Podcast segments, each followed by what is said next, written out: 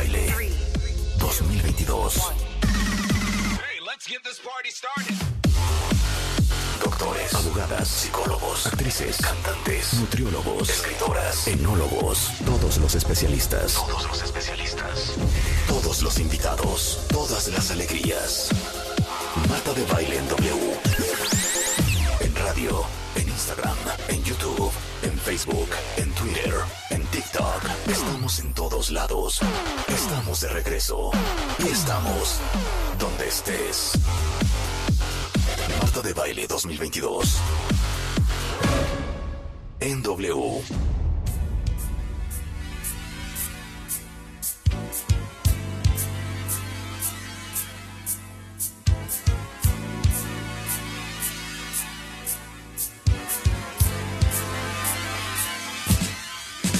A ver, cuando van volando en un avión, ¿en qué momento están ustedes más nerviosos? Arriba. Cuando el capitán dice que, ay, sí, Rebeca, pues ni modo que en el, en- en- en el tarmac. ¿Cómo se dice? Antes de tarmac? 10 mil pies. En la plataforma. Antes de 10 mil pies estás ago- agobiada. Antes, claro. No, te voy a decir cuando me pongo yo, no nerviosa, pero sí atenta. Eh, vamos a experimentar un poco de turbulencia, por lo cual les pedimos que se pongan los cinturones de seguridad. Tun, tun. El ruidito Exacto, ese me pone, el el ruidito tun, me tun. pone muy mal. El tuntún, cuando va a hablar el capitán. El día de hoy, José Suárez, ¡Bravo! capitán del Boeing 737 MAX en Aeroméxico, con 11 años como piloto aviador, 8 mil horas de vuelo. ¿Y saben qué? Tenemos una mujer. ¿Se dice capitán o capitana? Captain. Capitán, generalmente. Capitán, Sí. la capitán Lisette Lara del Boeing 737 MAX en Aeroméxico y aparte es directora general de Pratt, Escuela de Vuelo, 23 años como piloto aviador con 12 mil horas de vuelo. Qué bonita presentación. Qué bonita presentación. Muchas gracias por la invitación. Los pilotos más picudos de México. Sus hazañas, emergencias y maniobras mortales en el aire.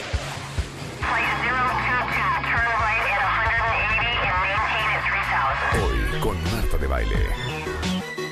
Comenzamos.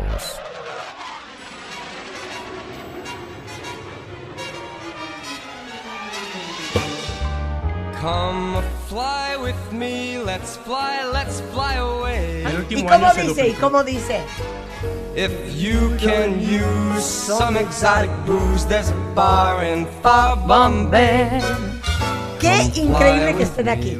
Qué gusto. Aparte, aparte somos viajeras asiduas, ¿eh? ¿Ah, sí? Asiduas. No, no, seguramente nos hemos encontrado alguna vez. Te lo juro que puede ser que sí. Lo que pasa es que antes íbamos a la cabina. Oye, nos hemos saludábamos tomado al fotos. capitán. Claro. En Nos veces vamos- hasta se fumaba. Nos vamos atrás, platique y platique con las sobrecargos que son siempre tan amables y que es una gran y honorífica, honorífica profesión. Qué bárbaro. Gran Aquí la subimos hace una, ¿Por qué un mes. todas de chiquitas queríamos ser sobrecargos? No sé, pero. No queríamos ser pilotos, ¿eh? No, pilotos jamás. ¿Por qué? Es, yo creo que sí es No se, nos cultural. no se nos permitía soñar. Es que como, a- o sea, ahorita ya en la actualidad pues ya somos un poquito más, pero cuando yo estudié éramos súper poquitas. O sea, nadie se le ocurrió ser piloto. Dile a ¿Cuántas- Marta ahorita cómo ranquean. ¿Cuántos capitanes mujeres hay? 120. 120. 120 Bueno, en en, en nuestra aerolínea, exactamente, Ajá. en total. 120. Pero, ¿sabes qué es un dato importante? Que el ¿Qué? último año se duplicaron este número. De, hubo tantos, eh, después de la pandemia, tantas contrataciones, ingresos, que ese número aumentó, bueno, 100% prácticamente en este último año y esperamos que, que siga aumentando. Oye, pero me encanta José. 120, 120. ¿Sabes cuántos pilotos hay? ¿Cuántos? 1600, más de 1600. pasas, No, José? 120, 120. Y cada vez somos más. 2000, 2000, 2000, bueno. 2000 contra 120. Pero qué bonito, Lisette. ¿En qué Gracias. momento de tu juventud tú dijiste, ¿sabes qué? Voy a ser capitán. ¿Sabes qué pasó? Sinceramente, eh, yo cuando estudiaba la prepa jamás se me ocurrió, nunca pasó por mi mente, nunca, nunca. En mi familia hay muchos pilotos, Ajá. tanto de Aeroméxico como de Mexicana. Sí. Entonces en mi familia siempre había, siempre hubo aviación, ¿sabes? Entonces siempre había de el tío que se fue a Boston Sí, sí, y sí. la tengo primas sobrecargos también, entonces ah, pues, la prima que anda en París y así, ¿no? Y entonces a mí nunca se me cruzó por la mente porque para mí era muy normal que en mi familia había pilotos de sobrecargos. Entonces, cuando termino la prepa, entro a estudiar eh, mercadotecnia Y al muy poquito tiempo, uno de mis tíos, que era capitán de Aeroméxico, me dijo, oye, mijita, es que, ¿por qué no has considerado? Y está increíble, y a ti que te encanta Vieses viajar. pensar. Bien, exacto. Claro. Bien sale bien. Sí. Y me convenció y pues me cambié a, a- a ser piloto. ¿Cuánto tiempo estudian? Pues mira, la carrera son como entre 8 y 10 meses de teoría. Ajá. Después son horas de simulador, que Ajá. más o menos son como dos meses. Que vamos a ir a tu simulador, ¿eh? Claro Sí. que sí, no de sabes verdad. qué cosa tan espectacular, Marta. Vamos a hacer unas Yo un día peripecias en el metí a un- aire. A un simulador ¿Y? en el Air and Space Museum en Ajá. Washington. Claro. Me ha dado una claustrofobia, hija. No, uy, no, O pues sea, aquí, No, hay- les va a encantar, les va a encantar. aquí Es ya vamos a hacer competencias, lo siento. Sí. Vamos a hacer competencia de aterrizaje. Sí, y luego. Y ya que haces las horas de simulador, ya son las horas de vuelo real. O sea, en un avión pequeño, real. Pero empiezas como copiloto. Lo que pasa es que tú siempre vas del lado izquierdo al adiestramiento. Sí. Entonces el instructor va del lado derecho. Sí. Entonces tú siempre te están adiestrando para ser comandante. Ah, Siempre, claro, no, para ser No para ser copiloto, ¿no? Entonces la idea es que seas comandante. Pero la primera vez que vuelas un avión, ¿de verdad? Sí, sí, sí, sí. Eh, eh, O sea, ¿Vas con quién o qué? vas con el instructor, entonces tu primera hora de vuelo, tal cual te enseñan de, mira, tienes que revisar esto, mira, aquí están los Ajá, por eso, pero te dice, no, hija, ver, endereza. En- vamos, endereza. La montaña, la Pues montaña. la montaña. El pico de Orizaba. Para arriba. para arriba. Rotate, rotate, rotate, rotate. Exacto. No, A sí ver, te enseñan todo. Te, te voy a decir lo que a mí me impresiona de volar un avión. Eso para mí es lo más impresionante. No ver. No, pues no, es que todo es por instrumentos. Es que Claro. es no ver, es que no están entendiendo lo que es no ver. ¿No ves? ¡No ven! Pa' ciego. O sea, de noche, es que no ven. Obscuro, total, Me daría claro. una angustia y una ansiedad. No ven. Todo con pantalla, sí, realmente ya en estos aviones la gente dice, seguro tienes un muy buenos paisajes, ¿no? La verdad es que no vamos viendo generalmente. No van viendo. No, no, no vas, pa- no, no vas viendo O sea, para por, afuera. ¿por qué lo digo? Porque es un instinto humano. Sí. Querer ver. Claro. Es Claro. como, a ver, bájate a la cocina por un snack a Voy a las decir 12 de una, la noche voy a decir una, voy a decir ¿De una gran, gran, hablando? gran estupidez, ¿eh? No, no me juzguen. tú nunca dices Ok, estupidez. espérenme. La luna no alumbra, obviamente. o sea, perdón. O sea, la luna, ¿qué tal? Me quedé pensando, pero cuando está Es que muy brillosa sí. sí, podría, sí alcanza a alumbrar sí. Cuando está el mar y está súper brillosa, sí alumbra el mar, claro. sí. Claro, claro, el mar, porque El mar, sí. por supuesto, no hay terreno que alumbrar, obviamente está ah, muy alto. Entonces, si hay mar, sí, si no hay mar, no. Pero sí, ¿no? pero es muy porque poca con qué rebota. No puedo creer que van a ciegas. Ok, ¿No ¿hasta? ¿hasta qué altura puede llegar uno de sus aviones? 41 mil pies. 41 mil pies. ¿Por qué ya no más? Pues porque el aire se empieza a hacer más ligerito, por así decirlo, entonces ya eh, por un tema aerodinámico puramente, ¿no? De sustentación, la temperatura va, va, baja- va bajando conforme más alto, entonces como que los ingenieros hacen esos cálculos y hay aviones que vuelan más alto, más bajo, este vuela a 41 mil pies. Oye, ahora, siguiente pregunta. ¿Por qué tienen que informar 10 mil pies? 10 mil pies. Ahí es cuando digo bendito. ¿Por qué. ¿Por qué dicen 10 mil pies? O al revés, ¿no? De bajada se ponen nerviosos. Ajá. ¿Pero por qué 10 mil pies? Es que es un detonante para que eh, ahí las sobrecargos hacen una función, ¿sabes? Es, es como, como avisarles que, que ellas ya pueden empezar el servicio, que ellas ya pueden... ¿Por qué 10 mil pies y no 5 mil? Porque se ha dicho que es como una altitud eh, mínima donde ya no hay, hay libramiento de obstáculos, es decir, ya no hay montañas generalmente, donde ya estás fuera como que de la parte crítica que es muy cerca de los aeropuertos, donde hay más tráfico. Por ahí se llegó a 10.000 pies, que además arriba de 10.000 pies también es bueno saberlo, que cuando cualquier cosa ya hay que utilizar mascarillas de oxígeno. Entonces, debajo de 10.000 puede estar una persona en el avión. Y si- no hubiera oxígeno, normal, por ejemplo, si claro. hay una despresurización, Sí. debajo de 10.000 pies no pasa nada. Sí. Y de arriba de 10.000 pies ya cambian las Ya condiciones. estaríamos así. Exacto, exacto. Entonces siempre como que es bueno saber cuándo empieza. Es una- la fase crítica del vuelo le llamamos es abajo de 10.000 pies. Ok. Hay una serie de conceptos que estuvimos Sí, platicando, sí, sí. evidentemente, como Que de... quisiéramos cotejar. Quisiese- quisiésemos cotejar. Nos vamos a ir rápido porque Sí. también traemos unos ejercicios, Bueno. señores capitanes, en donde Ajá. nos van a ustedes a cualificar. Ajá. Y también van a participar en, en una Sí. parte de los ejercicios, Sí. ¿no? Entonces, ¿quieres comenzar, Marta, por esta parte de que evidentemente Marta dice, ay, que obviamente todo el mundo sabe. No, no, nadie sabe qué es cerrar puertas y preparar toboganes. Nadie sabe. ¿De qué hablas? Sí, en un avión. se cuando- cierra la puerta, ¿Te acuerdas hija. que dice? Cerrar puertas, tripulación, cerrar puertas, armar toboganes. Ahí ¿Cuál es cuando ya nos vamos. ¿Cuál Ahí, será el tobogán? ahí nos vamos, ¿no? Ahí es cuando ya nos vamos. A ver, pero vamos a ver si estamos claras. Ok. El tobogán es lo que sale, es la resbaladilla, La Sí, es ¿no? una resbaladilla inflable. si, si hay que armar el tobogán, ¿qué será? ¿Como apretar un botón para que se arme el tobogán? Sí. Tienes que quitarle un pivote, ¿no? Un pivote. A ver, Bueno, va, sí, ¿qué, sí, es, sí. ¿qué es cerrar puertas, armar toboganes? Armar toboganes es decirle a los sobrecargos, ya va a empezar a moverse el avión y tenemos que estar listos para una evacuación y que se hace por medio de las resbaladillas o los toboganes. Entonces, para el caso del avión que volamos, el 737, pues es realmente acomodar un fierro, por así decirlo, ¿no? Un, palo de, de fierro abajo Eso de la es puerta. armar el Eso tobogán. lo arma. Hay Ajá. aviones donde es más sencillo, que solo es una palanca Sí. que mueves. Por Ajá. este es un poco... pues, no Depende del modelo del avión. Sí, entonces, sí, en, sí. el- en este es una palanca que Claro. tú mueves físicamente. Pero eso quiere decir que a partir de ese momento, como el avión ya se va a mover, todas las evacuaciones son por medio de toboganes, entonces tienen que estar listos y armados. Ok, si no ha despegado el avión y hay que evacuar, ¿por qué no pudiésemos evacuar? Ya, nos bajamos por la escalera normal del avión. o Bueno, si fuera el- una circunstancia normal, Ah, sí. No, en una normal sí, Marta. si está pero ¿cómo conectada a la escalera, sí se puede. ¿Qué? Entonces, Ajá, pero pues, por ejemplo, si alguien se ahoga o todo el avión no hay humo, hay cosas, inclusive en la pista. No creas tú que es, ay, los armar toboganes, para cuando estemos arriba y hay una No, emergencia. es que no hay merecemos. escalera. Es que, por ejemplo, si Es tú que no hay escalera. Claro que no tú hay evacúas en escalera. una pista no hay Claro. una escalera, entonces tienes que En friega ahí. tienes que armar el tobogán y órale, aviéntense todos Claro. porque esto se va a incendiar en dos patadas. Claro, es que se me olvidaba ¡Córranle! lo de la Claro, escalera. exacto, no No, hay. es el túnel Claro.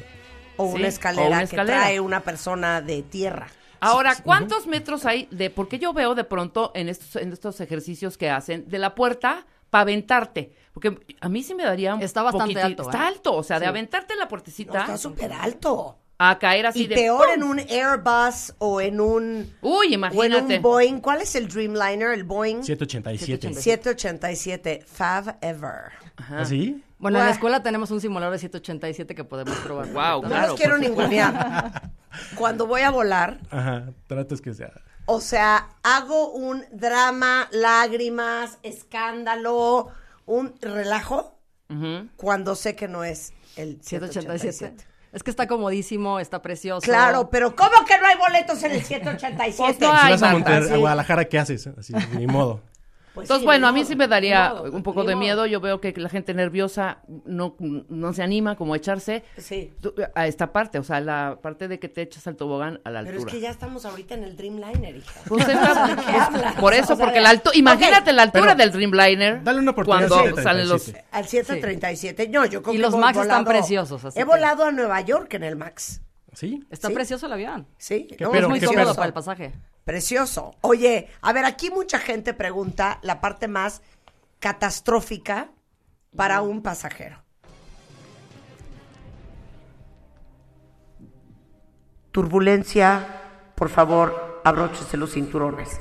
¿O cómo lo dices? No, no es así, José, Marta. ¿No es así? Tripulación, precaución, turbulencia.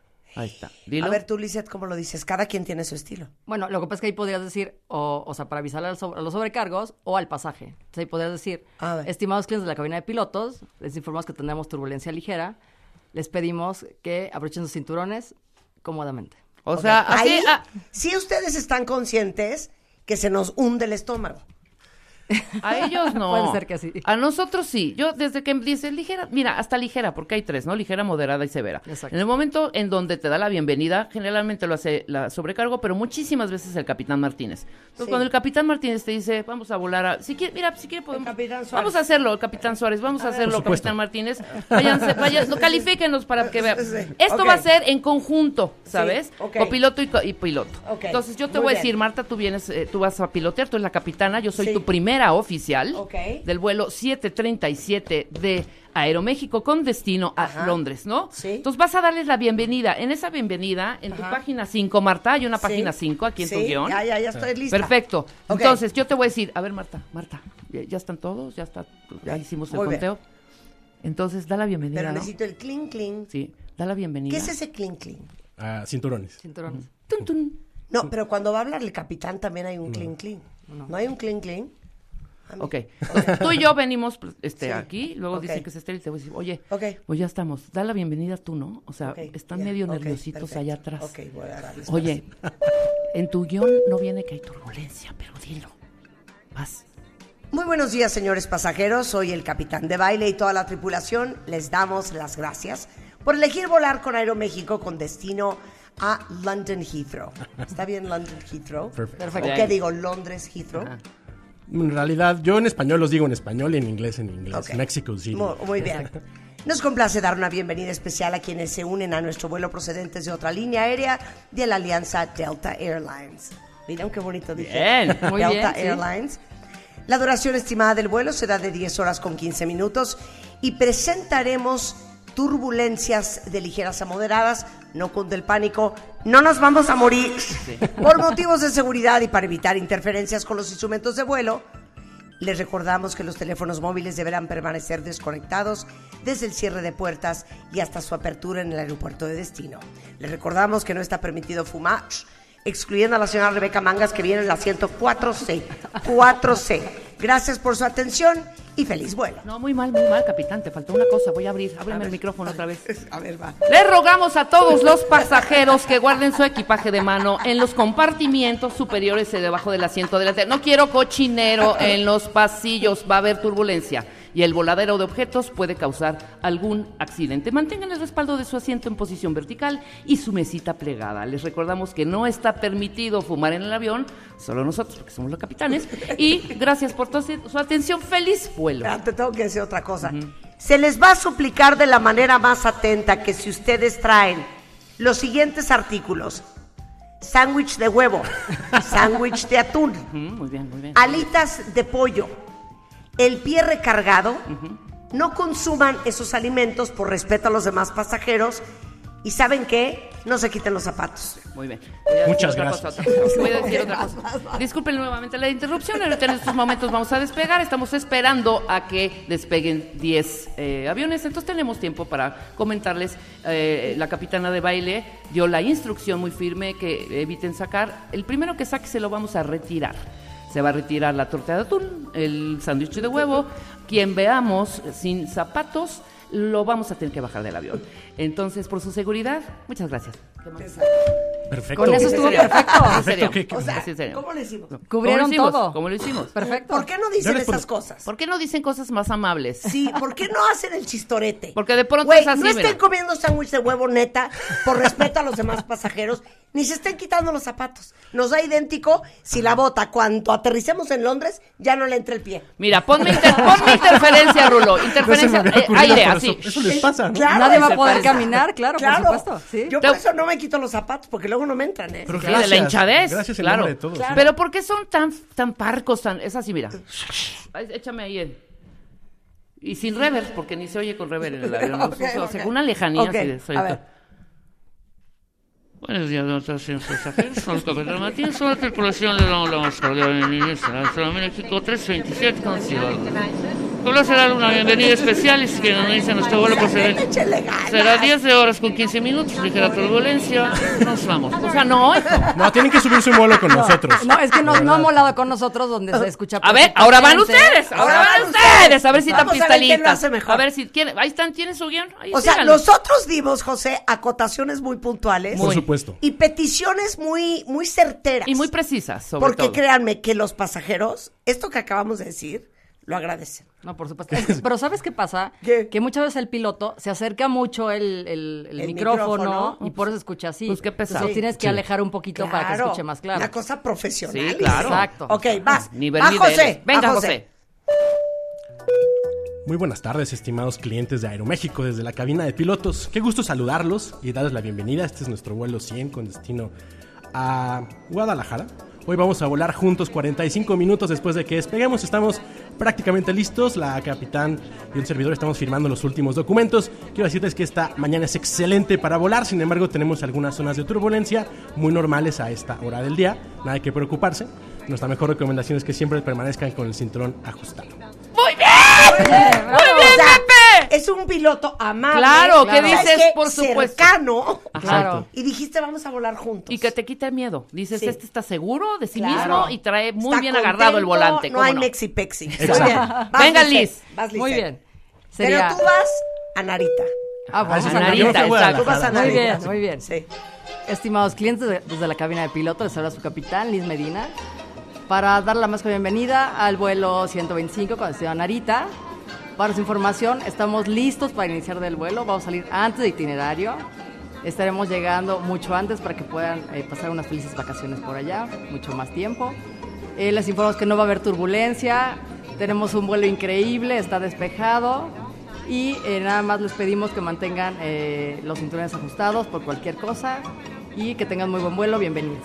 Y no habrán tortas de huevo. Maravilloso. Muy bien. Maravilloso, amable, Como copiloto, ¿puedo empático. decir, ¿puedo decir una cosa, capitán? Claro que sí. Narita es un destino bellísimo. Van a conocer la cultura japonesa. Recuerden que van 12 horas adelante. Y recuerden que el jet lag siempre es un factor. Les sugerimos que en cuanto lleguen a su hotel, tomen un pequeño descanso antes de salir a turistear. Muy bonito. Ok. No puedo decir, ¿por qué no pueden dar como, Sí. bueno, que viene siendo A una veces lo dan. No, sí, realmente sí se puede, eh, es como mucho a libertad de, del La piloto, expresión. del capitán, claro. Obviamente sí hay como algunos lineamientos, no agarres para hacer comentarios políticos, ¿no? Que ha pasado No, algunas no, veces, no, no, no, no, sí, hables sí, de sí. temas como del aeropuerto Sí, y cosas así. sí, sí. sino Patria o lo muerte, pasajeros. Patria o muerte. Que viva México. ¿Cómo no? No, imagínate. Pero sí lo puedes tropicalizar o personalizar realmente. Claro, Pues, es que viesen personalizado. Digamos que hay una guía escrita que tú puedes seguir, Protocolo. pero pues cada uno pues le pone de su Su cosecha, salsa. como dirían, ¿no? Claro. Ok, va el siguiente. El Ok, va el siguiente reto. Vete a tu página 6, Marta. Ok, muy Entonces, bien. ya estamos. Es que Rebeca hizo un guion estamos, muy serio. estamos ¿eh? en el avión. sí. Estamos en el avión. Y de pronto un sangoloteo. Y de pronto un. Y te digo, yo sigo siendo tu primer oficial, tú eres la copilota de baile, y me dices, ¿qué está pasando? ¿Qué está pasando? Dime tú, ya vamos a empezar a actuar y ahorita entramos. Bueno, yo, sea, eh, eh, este, pilota de baile, capitana de baile. Vamos a tener que aterrizar sí, no, de emergencia. Sí, pero espérate. En la isla del de Labrador, sí, oye, en Canadá. Es que yo se aterricé de emergencia en Newfoundland, yendo a Europa, aterrizamos de emergencia en la isla Labrador, en Canadá. ¿Por qué? No ¿Quién sé sabe? qué pasó, pero nos bajaron a todos del avión. Pero no dijeron la, la razón de la falla. no, no me Nada. acuerdo. Ya Ha conocimos. de haber sido combustible o algo. Bueno, entonces estamos Vamos en a este- aterrizar en la isla del Labrador. Exacto. Entonces yo te digo, no hay tiempo de aterrizar, ¿sabes qué vas a hacer? Tienes que amerizar, hija. Ok. Pero espérate, Amerizar. amerizar. ¿Quién va a? O sea, No, pero vamos amerizar. primero nosotros dos. ¿Qué es amerizar? Imagino que aterricé en el mar. Amerizar, Amarizar. Marta. Es amarizar. Amerizar. Amarizar. Eres una idiota, Rebeca. Amerizaje. Ama- amarizaje. Amerizaje. ¿Cómo se dice? Uy, lo que quieran. A ver, ¿cómo se Mil dice? dólares ahorita, ¿eh? Jule, me cae. Amerizar. ¿Qué es amerizar o amarizar? Amerizar. ¿O Mil cómo dicen dólares. ustedes cuando tienen que aterrizar en el mar? Pues nunca lo he no dicho, es- afortunadamente. Claro. No es tan común que no lo dice. Afortunadamente no es algo que digamos comúnmente. entonces, ¿Amé o no, ama? no, no. Amarizar. Amarizar. Bueno, Según amarizar, Google, perdón, te llevo mil dólares. Entonces yo te digo, cap- oye, este, tienes que amarizar, pero tú tienes que darle las... Habla, habla con ellos. O ve, sé tranquila. Es más, diles queridos pasajeros, para que se siente empatía, porque si nos lleva la fregada ya. Queridos pasajeros, como ustedes saben, las probabilidades de morir en un avión son muy bajas. Y aunque ustedes sientan que su vida está en riesgo, les quiero dar la paz de que todo va a estar bien. Vamos a prepararnos para un amerizaje de emergencia.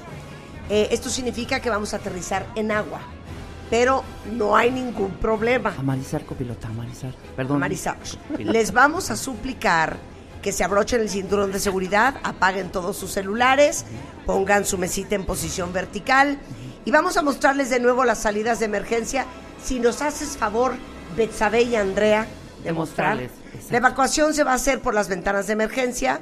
Como ustedes saben, hay cuatro, ventan- cuatro ventanas sobre las alas, dos a cada lado del avión.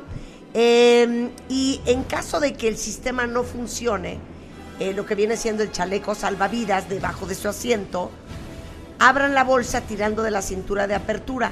Si no funciona, empiecen a soplar a mano, porque solamente lo van a poder inflar así. Señores Cuando oigan la palabra Ajá. evacuate, evacuate, evacuate, con mucha calma se desabrochan el cinturón, dejen todo, no quieran bajarse la bolsa, el sándwich de jamón, El portafolio y con la computadora. desalojen el avión. Les recordamos que están sanos a salvo, créanme, están en buenas manos. Exacto. Yo te ¿Cómo voy a, se sentirían? voy a agregar un, un anuncio a la Sí. piloto de baile. Hay algunos, desafortunadamente, haciendos que no traen eh, salvavidas. Les vamos a pedir que se vayan para atrás. Los que no traen son como cinco. Entonces, eh, desafortunadamente esos cinco, espérenos tantito en el avión, mientras los demás inflan su chaleco. Los que Sí. están inflando y no se les infle el chaleco, vuelvan a entrar, por favor. Eh, esperen sentaditos. Vamos a salir por algunas ventanas. Hay partes en donde no hay ventanas. También esperen atrás, los que no tienen ventanas. Y llegaremos con unas hachas a abrir las puertas. Ok, muy bien. Todo Obviamente está en que no haya un pánico, ¿no? Ok, O sea, claro, que no que te no haya que no haya pánico, pánico. claro, claro. Que Ok. no cunde el pánico. Ok, Exacto. ¿cómo se sienten cuentavientes con esta información que les acabamos de dar? Pero ahorita van, espérate. No, no, no. Ahorita no, vamos no, a ver cómo lo manejarían José y Lisette. Exactamente. Ok, estás volando sobre Es el Atlántico. amerizaje. Te quedaste sin los, Motores. los dos motores. Vas a tener que planear y vas a tener que aterrizar en agua. ¿Ok? Adelante. Estimados clientes, buenas tardes nuevamente para informarles el progreso de nuestro vuelo. Como podrán notar, ya no hay tanto ruido. Esto es debido a que acabamos de perder los dos motores. Sin embargo, Y así se oye en la cabina.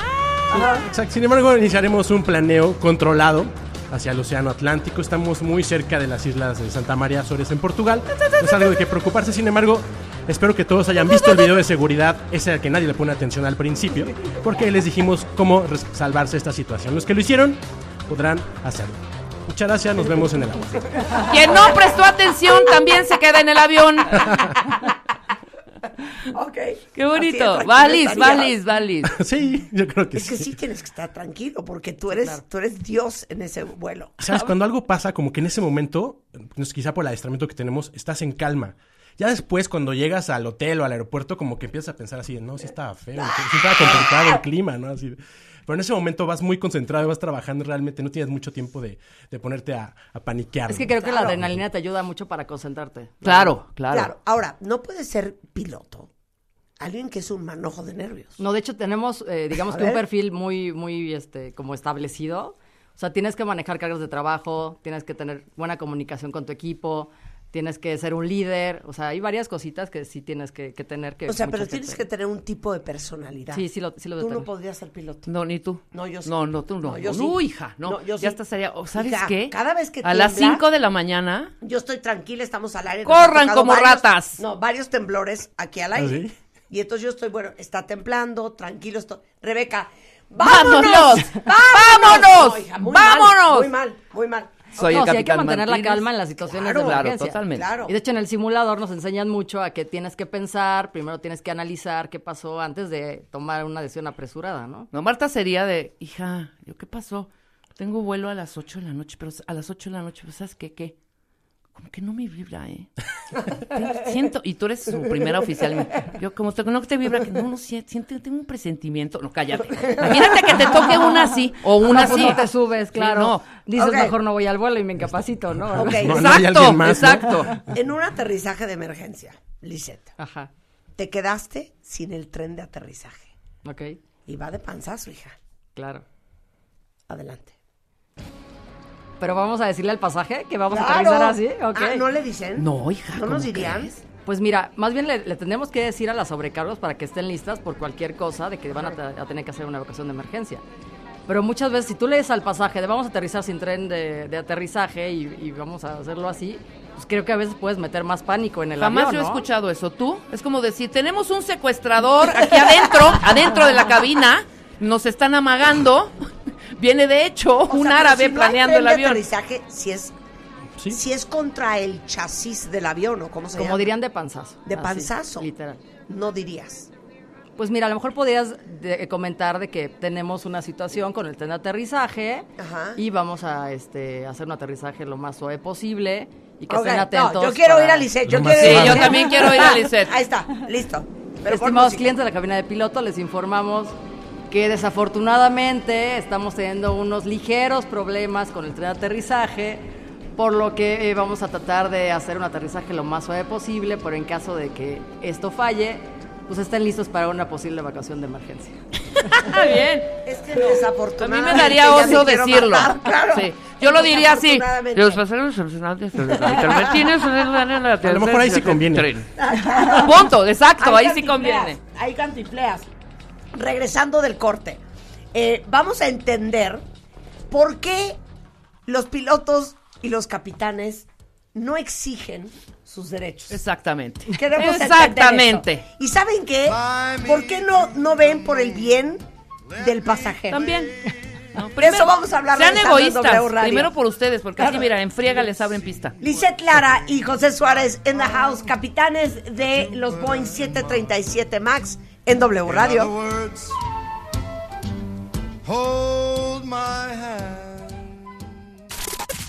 Escuchas a Marta de Baile por W Radio 96.9. Fly, let's Estamos de regreso en. W Radio y estamos con la capitán del Boeing 737 MAX, Lisette Lara Medina, con 12 mil horas de vuelo, y el capitán José Suárez, con 8 mil horas de vuelo, platicándonos, ahora sí que, ¿cómo le hacen?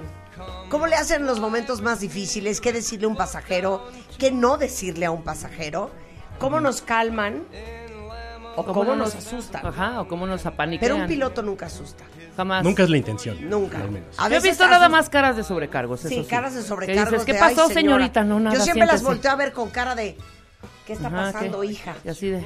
Sí, la y, cara y- de- y- y algo bien importante, la cara de sobrecargos es básica. Es básica. Claro. Están súper tranquilas. Esta es a la, a- es a que volteas a ver, ¿no? Claro. Totalmente. A ver, que, que nos dé feedback. Ajá. Ahora, quisiésemos entrar a un tema más borrascoso. Más álgido. Más álgido, más álgido. Qué miedo. ¿Cuál ha sido el momento de más miedo que han vivido en el aire? Empiezo con José. Bien. Pues afortunadamente todos han sido de mal, con mal tiempo, relacionados a, a mal tiempo, A. ¿no? Que, que cada año pienso que está más complicado que el anterior, pero solo lo pienso porque ya Sí, sí. Facebook me recuerda que no, que todos los años digo lo mismo. Pero bueno, estábamos, una de las veces estaba en aproximación a, a Chihuahua. y Chihuahua tiene las montañas, tiene la, el, eh, todo- una zona montañosa muy alta a la izquierda, por así decirlo, del aeropuerto al oeste. Entonces, y todo lo demás era muy mal tiempo, o sea, eran nubes por las que prácticamente no podías pasar. Pero bueno, entonces empezamos el descenso y el radar empieza a marcar que se está complicando hacia abajo. Y de repente cuando te das cuenta, pues estás en una zona de muy mal tiempo. Entonces, bueno, era, yo iba pocos meses volando, entonces te empiezas a estresar. Y finalmente, bueno, es como que montañas acá o mal tiempo acá, no escoge, ¿no? Bueno, pues finalmente las montañas no las quitas, ¿no? Entonces tienes que entrar a zonas que no te gusta de, de mal tiempo. El avión se empezó a mover bastante, hay que decirlo. Eh, no pudimos aterrizar a la primera, hicimos una ida al aire, que están de moda. Y en, la- en el segundo intento se logra. Y la gente, lo peor es que, bueno, uno baja contento, no, pues pude, ¿no? Lo logré, este, se puede, etcétera. Y la gente se baja enojada, ¿no? Te dicen, qué mal vuelan, qué feo vuelo, aprenda a volar. Qué no bárbaro, sabes, ¿no? capitán, No, no tienen Decir, idea, ¿cómo claro. a decir, ¿saben qué? Sastre. Diesen darme las gracias, porque pudiésense haber muerto. Exacto. Claro. ¿No? Exacto. De verdad. Sí, no, O sea, siempre- no sabemos todo lo que ustedes viven ahí adentro Claro. Exacto. y lo que pudo haber pasado y no pasó. Exa- Exacto, y la verdad es que para mucha gente, una señora una vez me dijo, dijo, oiga, ¿y usted viene cansado? Yo, ¿por qué? Estábamos en el, en el aeropuerto de Porque Guadalajara. voló de la cola. Me dice, no, no, me dijo, ¿por, por qué viene, por qué se, se ve cansado si usted nada más viene ahí sentado? Dije, no, pues señora, nosotros nos pagan por lo que sabemos hacer, no por lo que estamos haciendo en este vuelo, que no Claro. pasó nada. Claro, ¿no? claro, 100%. Sí, sí, Y sí. nos pagan claro. por resolver situaciones, ¿no? Claro. No tanto por, por estar ahí tomando Sí, café. porque pues, pues, ni vienen manejando. No, tienes que estar Sí, pendiente claro. de qué botón apretar. Oye, por a ver, dice tu momento más cardíaco. Fíjate Willy, que a mí... de la a mí lo- música. sí, exacto. Fíjate que yo sí ya tuve un pasajero enfermo que ahí sí, la verdad es que te estresa mucho la vida de la persona, ¿no? Porque, porque ahí sí está peligrando la ¿Pero vida. qué tipo de enfermedad? Fíjate que eh, nos llamó la sobrecargo y la verdad sí, se- sí se escuchaba bastante asustada. Era un vuelo de noche, le hicimos tecolote, o sea, habíamos Sí, sí, despegado sí. este, como 12, una de la mañana. Y, este, y nos avisó que había un señor de, ya de edad avanzada, pues que estaba a la mitad del pasillo agarrándose el corazón y sudando y... No, me muero. horrible. me muero. O sea, la verdad es que horrible. Ajá. Y entonces traía el señor su hija y entonces pues le, le pedí, a ver, primero, lo- o sea, hay procedimientos, ¿no? Pero le dije, busca ver si hay algún médico a bordo, alguien que lo pueda ayudar. De hecho, este, muchas veces sí hay, eh, ahora sí que médicos que, van de pasajeros, entonces que se prestan a ayudar. Y entonces este, le dije, ahorita me avisas. Y yo mientras ya voy aquí pues preparando el vuelo para aterrizar, porque pues yo no nos podemos continuar a la Ciudad de México así, faltaban como dos horas y media. No, bueno, ¿regresaste? No, ahí lo que hicimos que como por la hora hay muchos aeropuertos cerrados, nos comunicamos con la compañía y nos dieron instrucciones de que nos iban a abrir el aeropuerto de Puerto Vallarta y entonces aterrizamos en el aeropuerto, pero, o sea, sí tuvimos que hacer casi casi un ascenso de emergencia porque de verdad se puso súper mal. Ay. De hecho, el señor ya no se pudo sentar y aterrizó en el pasillo. ¡Wow! Así, sí. Y los pasajeros se enojaron. No, no, afor- no, la verdad es que todos los, los- los pasajeros cosa? estaban muy asustados No, yo porque... sí me mato. Oye, pero ¿por qué no dicen, perdón? Qué, qué susto, ¿eh? Qué Claro. miedo. Y sobrevivió el señor. Fíjate que lo, lo, así que ya que aterrizamos, pues obviamente yo salí y señor, está bien y tal, y bueno, pues tratando de calmar la situación, ¿no? Por supuesto. Y lo que nos comentaba la hija, que también nos sirve de experiencia para todos los, así que tus escuchas que están escuchando este, en estos momentos, claro.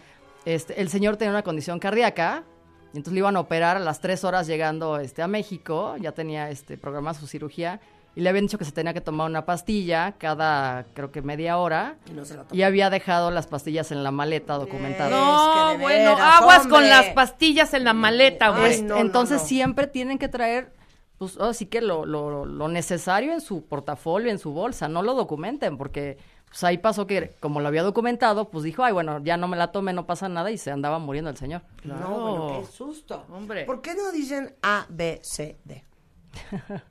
A, Es Alfa, ajá, B, Bravo, C, Charlie, D, Delta, E, Eco, F, Fox, G, Golf, I, India, J, Juliet, K. es eh, Kilo. Pero ¿por qué no dicen A? Claro. Yo diría, Marta, ¿es Lo kiwi que o pasa es que kilo? A ver, ¿por qué no dicen A? digamos que esto ya está estandarizado, ¿no? A nivel mundial. Entonces, pues así que así es como, como se dice el alfabeto este, en aeronáutica. Para hablar el mismo Whisky, idioma. kiwi. Para hablar el mismo idioma. Charlie Whiskey Zulu, Claro. 237, alfa, beta. Ok, ahora les tenemos unas preguntas que quisiéramos compartir con ustedes. Por supuesto. ¿Por qué no hay una defensa de los derechos del pasajero? Y voy a hacer el ejemplo. Venimos de Narita. Son 16 horas de vuelo. Estamos ya a 10 minutos de aterrizar. Dice el controlador aéreo. ¿Señores pasajeros? No, el Ah, controlador aéreo. no, que ellos hagan el controlador ¿Qué aéreo. dice el controlador aéreo cuando Ya cuando vas a aproximación. Eh, más bien que, que te están pidiendo que, Sí, que que está muy lleno el aeropuerto. sí, sí. Pues ahí más bien el controlador te diría Aeroméxico, por ejemplo, 001, eh, por congestionamiento en la Ciudad de México, le solicitamos un patrón de espera, te dicen en qué fijo lo hagas, te pueden Ok. decir presente posición, te dicen eh, estimamos 20 minutos o 25 minutos o 15 o lo que ellos te digan. Y te dicen generalmente virajes por, por qué lado, te dicen derecha o izquierda y te dicen piernas, que sería como, como la longitud, te dicen de un minuto dos minutos, así. Ok. Eso es lo que te diría. ¿Qué contestarías tú si te dice eso la torre de control? Aeroméxico 001, patrón de espera sobre el fijo tal, piernas de dos minutos, eh, virajes por la izquierda. Es que no. están mal. Es que están mal. Rebeca, No se dejen. se dice. No se A dejen. ver, ese torre de control, Lisette. Eh, Aeroméxico 001, eh, por instrucciones de la torre de control, nos están informando que mantenga un patrón de espera en su posición eh, durante aproximadamente 20 minutos. Aquí Aeroméxico 001. ¿Quién eres? ¿Eres Liz o eres Mari? ¿Eres Liz o eres Mari? ¿Liz? Liz. Liz, no. Dile a Roberto que llevamos 18 horas en este infierno. No me voy a esperar. ¿Quién viene delante de mí? ¿Quién viene delante de mí? Liz, a ver, no, no me está contestando Liz. Pásame a Mari, Liz. Pues sí. Viene el Air France, viene el Air France Viene el Air 642. France, ¿Por qué no pelean por ese gate? Realmente, pues es que eso ya es completamente independiente a nosotros, no es el, el control de tráfico aéreo. Ni siquiera es la puerta, ¿eh? Ni siquiera es que la, la puerta esté ocupada, de la- sino que realmente el cielo está ocupado y no pueden... Torre de aviones. control, traigo vomitando a 50 pasajeros ya. Es un olor espantoso aquí. Sí. Háganos el favor de diría- abrirnos yo diría, pista. Yo diría lo Abran siguiente, pista. vas. Aeroméxico 001. Aeroméxico 001, eh, por instrucciones del centro de control, les informamos que eh, estemos una demora. Por favor, mantener en presente posición los próximos 15 minutos. Contéstale, capitán. Es broma, es broma. O sea, hija, llegamos volando 18 horas, estamos agotados, con la peor claustrofobia. ¿Por qué no se organizan desde hace dos horas? Si claramente saben que viene KLM y Lufthansa, ¿por qué no hicieron una bitácora con los gates? Pásamela. ¿Quién eres, Liz o Mari? No, pues ya es Mari, ya es Mari. Mari, pásame a Liz. Ahí te va otra, ahí te va otra. Yo lo voy a hacer y ustedes contestan. Va. Aeroméxico 001, eh, gate en espera, eh, AutoCAD pista 2. Aeroméxico 001, pendientes a, a la puerta. Es que, güey, ¿de qué hablas? No te dejes, Entonces Pepe. no, Es entonces que, José, no te dejes. Aeroméxico 001, llevamos 12 horas acá Ah, arriba. Exacto. Ven, te ¿Cómo traigo a dos pasajeras Claro. que vienen ya. ¿Cómo AutoCAD? Sí, sí. Es que lo peor es el AutoCAD, hija. Diles, Lizeth, ¿qué es el AutoCAD? Pues es, es el aterrizaje. Lo que pasa es que varios, eh, digamos, los pilotos y los aviones tienen que estar autorizados Sí. a un aterrizaje automático, Sí. entonces dependiendo de la categoría. Ajá. Y es cuando las condiciones del aeropuerto pues están súper marginales y no se ve nada, básicamente, ¿no? Ok, pero no es, ¿cómo se llama el camioncito? Al aer- el aerocar. No, es el aerocar. Aerocar, eso es lo que quise decir. Yo por eso yo me quedé así de. Los arquitectos, Marta. Los Yo arquitectos. quise decir aerocar. El Ah, Aerocar. el aerocar. Aerocar. Ya, camioncito que te lleva. Exacto, no queremos el aerocar. Ah, ahí sí nos ponemos así. A ver. No, A ver, dilo, dilo, Pepe, dilo. No, pero díselo a Pepe. No, Dile. A es ver, que sí es Aeroméxico. Aeroméxico 001, estamos en demora, aproximación 350 a la derecha, 20 minutos. Aeroméxico 001, pendientes por el aerocar. ¿no? Sí, exacto. Tenías que decirle el aerocar. Ah, pues entonces dilo tú. Aeroméxico 001, no hay gate. eh, pista número 7, aerocar. Aeroméxico 001, pues esperemos que los manden rápido. Traemos a dos pasajeros. Venimos de 16 horas de vuelo y traemos a dos pasajeros que les surge llegar Muy a su bien. vuelo en conexión. Enfurece. Sí lo dices. Es que en ese caso es un servicio del aeropuerto. Claro. Pues que realmente estás Es esperando que no sea queremos eso, el ¿no? aerocar nunca. Nunca, Nunca. nunca. No, a nadie nos gusta, ¿eh? A nadie nos gusta. Nunca. Son horas, eh, se sube la gente, se acomoda. Sí, se es siguen lento. esperando a que bajen Claro, los que faltan. claro, claro. No arranque el camión. Sí, no, Gastón, Gastón. Gastón, no queremos el aerocar, de verdad. Gastón, Sí. ahí viene aero, viva Aerobús. eh, eso. Ok, ok. Entonces, Viene medio vacío. Cámbiales la podríamos puerta. pedir una puerta de contacto. Claro, ¿no? En pides lugar una puerta. de una, de una puerta Pides remota, una puerta. claro. No voy a abrir la puerta del avión hasta que me den gate. Nada Exacto. de aerocar. Exacto. Señores pasajeros, ténganos Así, un poco así. de... Y sería así la conversación adentro, la, la comunicación, señores pasajeros. Te- estamos teniendo ligeros problemas con el autocar para su seguridad y además para su descanso. Sí. Preferimos esperar 25 minutos que irnos al carrito. O digan, ahorita la sobrecargo va a haber... ahorita va a contar las manitas arriba de quienes quieren aerocar o quienes quieren el Vamos a hacer gusano. ¿Quién, quién quiere Ok, aerocar ahorita ok. o gate en 25 Ahora, no, no, ustedes, lo, lo que no sabe el pasaje es que nosotros obviamente también tenemos una conexión que tenemos que sacar otro vuelo. Nosotros también nos queremos ir, ¿no? Sí, claro, claro, claro. Nosotros también estamos presionando. Entonces es, Gastón, tengo conexión, hombre. Claro. Hombre, por Tengo favor. conexión. No voy a llegar al México Piedras Negras, hombre. No, y luego se demora el vuelo porque nosotros estamos en otro vuelo y llegamos corriendo y dicen, ay, los pilotos llegaron tarde. No, no llegamos Eso tarde, venimos mucho. de otro avión. Eso pasa muchísimo. Ah, mira, eso es importante que lo sepamos y que Exacto. la gente que también vuela. Exacto. Muchas veces no es, ay, Aeroméxico está demorado. No, simplemente es que están pasando cosas también de logística en los aeropuertos. O a lo mejor llegamos y aduana está súper lleno este y pues te tardas 20, 30 minutos. ¿no? Ok, ok, ahí va otra. ¿Ok? Esta es para ti, Lisette.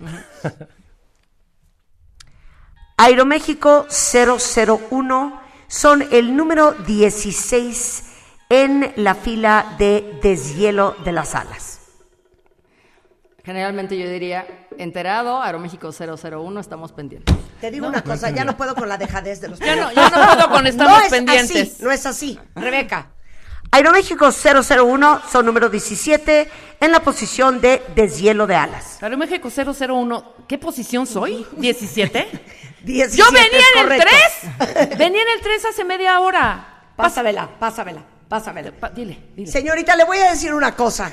Yo claramente vi que yo llegué antes de Lufthansa, Air China y Singapore Airlines. ¿Por qué el 17? No, pásamela, pásamela, pásamela. Es más, hasta le aceleramos y rebasamos al de Lufthansa. Estábamos arriba y nos viste perfecto porque nos dijo, aguas tienen abajo a Lufthansa. Te dije, sí, porque estamos ya en qué Entonces, lugar. ¿por qué somos 17? Exacto, ¿por qué somos 17? A ver, Pepe.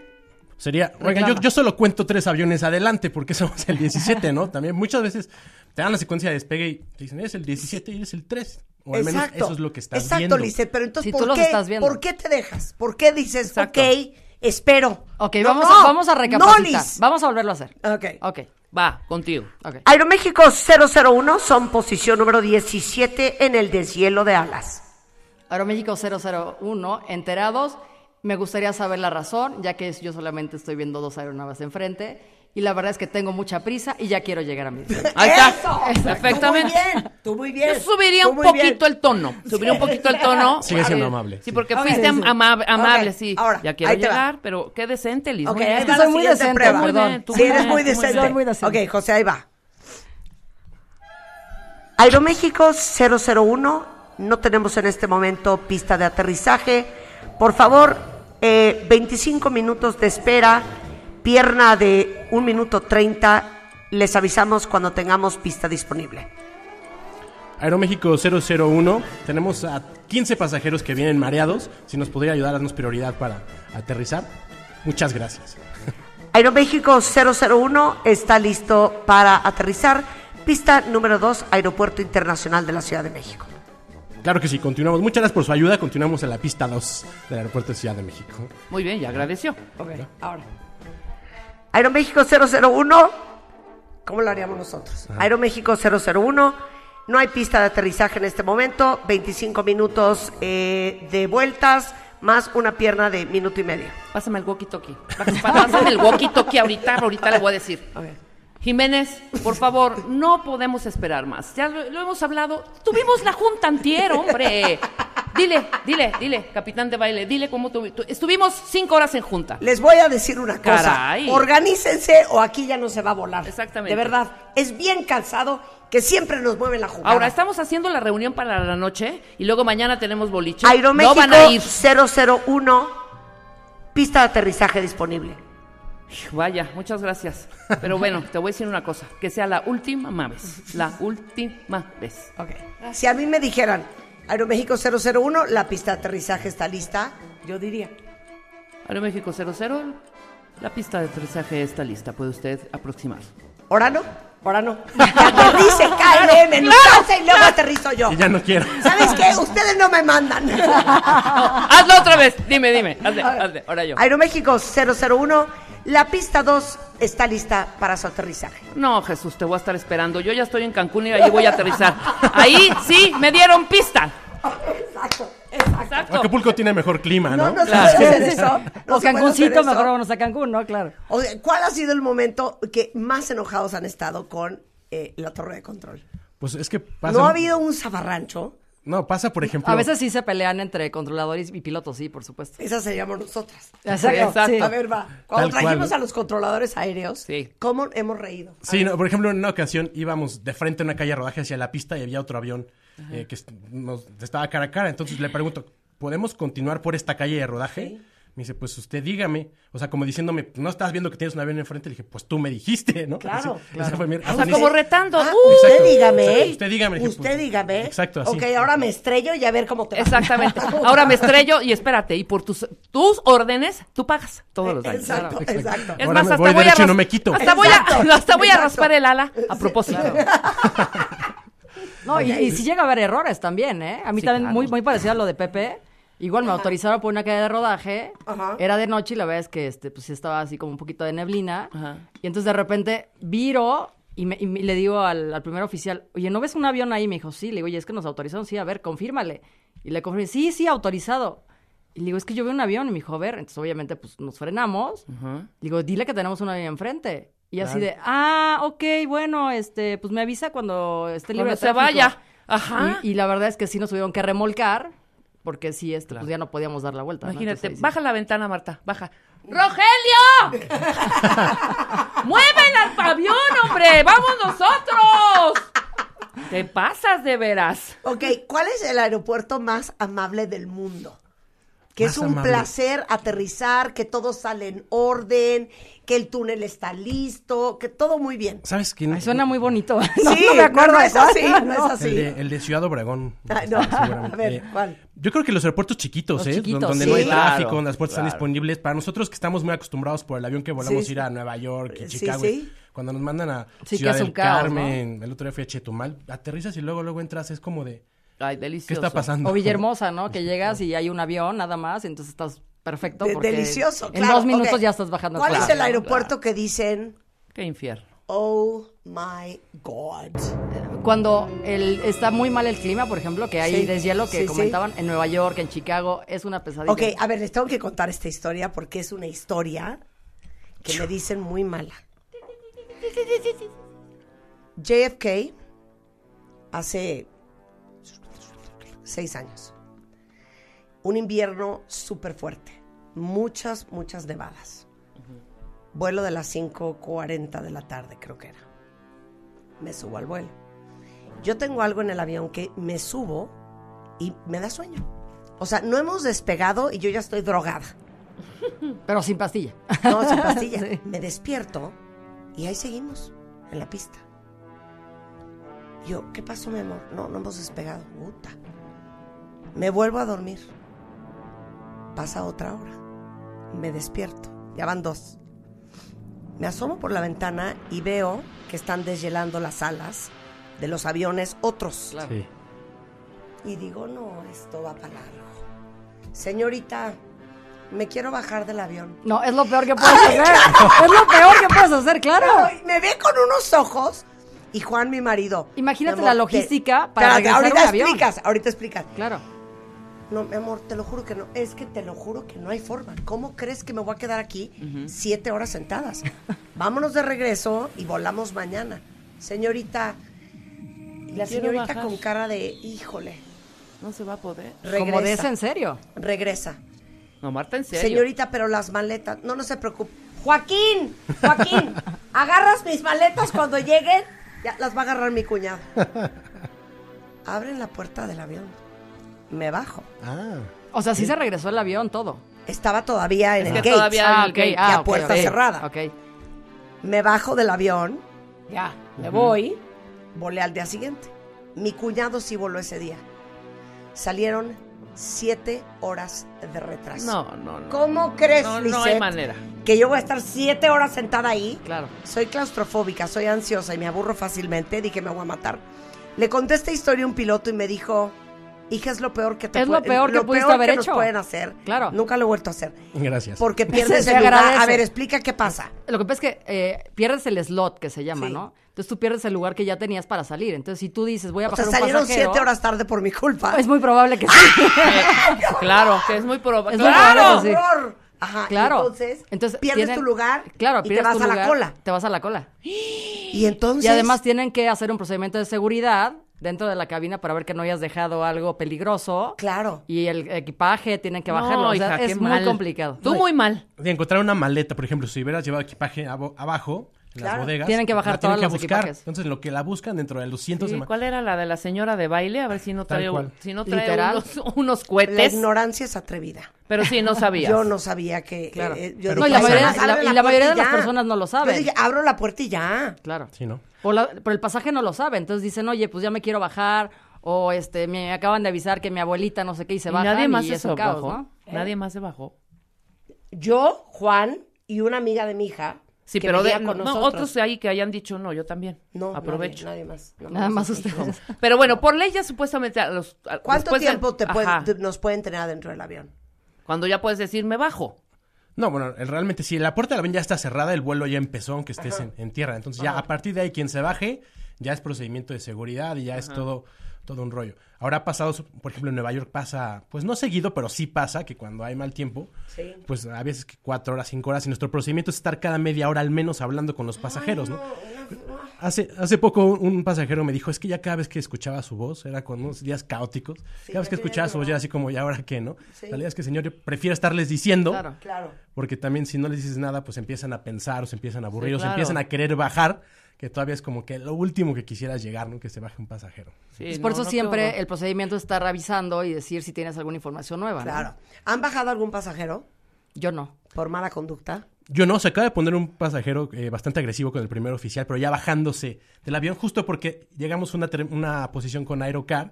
eh, Justo de las se que decías, de las remotas. Y yo tal yo AutoCAD. No, no. Ah, AutoCAD no es un programa Aerocar. de Sí, de sí, de ¿verdad? software. que te van a dar. Páseme el plano. Con el Aerocar se puso loco. Pues no llegaba, entonces la gente se molestó, evidentemente, pero uno de ellos estaba el primer oficial despidiendo a los pasajeros, porque generalmente tratamos de hacerlo.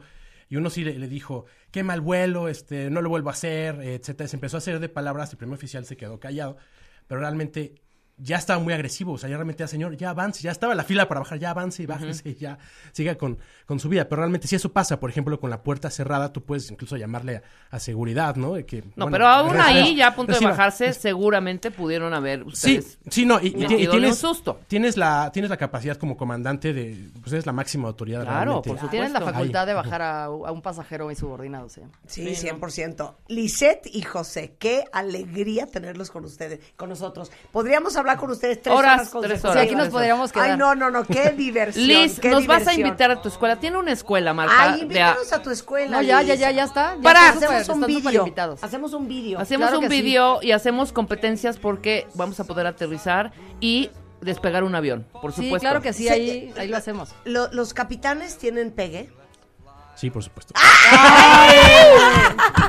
Es que les digo una cosa, me voy a tomar una foto con eh, el, ¿qué es? El cap. El que pi. Es el, El que que pi- que pi o gorra. que nos trajeron este mi queridísima Liz y José para que vean por qué los pilotos, hombres y mujeres, son tan sensual y eróticos. Gracias, chicos. Qué placer Gracias por la invitación, aquí. te agradecemos mucho. Safe Flights, 11.03 de la mañana, hacemos una pausa, regresando, vamos a rapear. No se vayan. Saga, Saga, Mr. Fark, Potencia, clases infernales de freestyle. Como puedo leer tanto como si fuese en braille, pero nos vemos el viernes con Marta de baile. Este viernes, rapeando con Marta de Baile y Rebeca Mangas. Si estoy rapeando, no espero que me gobierne, pero voy a rapear mejor cuando nos veamos el viernes. What's up, baby? Solo por W Radio. Yeah. Es el Saga Homes en W. W. W Radio es donde yo me encuentro escuchando. Este hip hop es lo que vengo soltando. Yo soy Saga, me presento, mucho gusto y no me topan. No se preocupen porque ahorita sale todo de mi boca.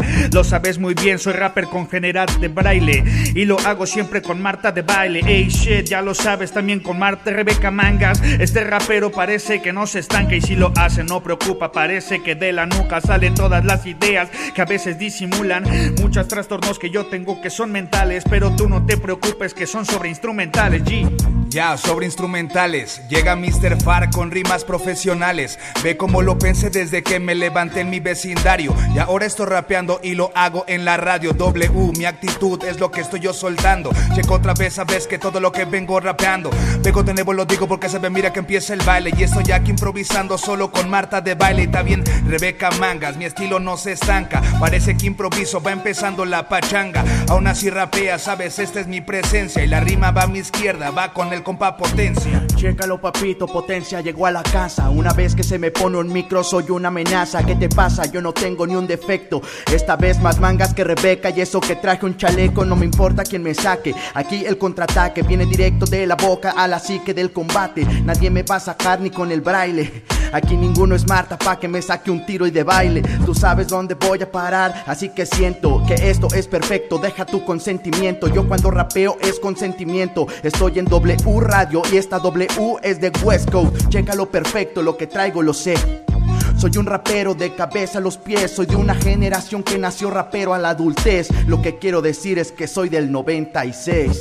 Yeah. Ok, del 96 Lo me puedes ver en Insta y también en Face Como lo hago muy bien, sabes conjugar con las palabras Y estoy haciendo otra vez que toda esta mente se abra. Aquí en la radio, desde mi barrio Con vocabulario. Y cuando lo hago es extraordinario. Si me ves en la calle, ves el detalle Es imposible que falle. Más si agarro un micro en el escenario. No te preocupes, mi mente no apaga. Yo siempre soy potente, mi peli es una saga. Mi estilo no se acaba, por eso no se traba. Si no toco guitarras ni me dicen Black Sabbath. No, no me dicen Black Sabbath, yo soy como Víctor Jara Porque agarro la guitarra siempre que agarro la jarra Ya lo sabes camarada, esta rima no es jalada Tampoco te lo juro que esta rima es preparada Simplemente esta rima no es pensada Solamente es la rima improvisada Lo que vengo a hacer, ya sabes que a mí me dicen Sabaga Vengo con el potencia y con Mr. Far que está aquí rimando hermana ¡Ay, no, no, no, no! ¡Qué bárbaros, eh! ¡Qué bárbaros! ¡Joya, qué joya! ¿Qué talento de qué me están hablando? Hombre, los puedo tres son unos genios. No puedo Qué la bárbaro. belleza, cuentavientes.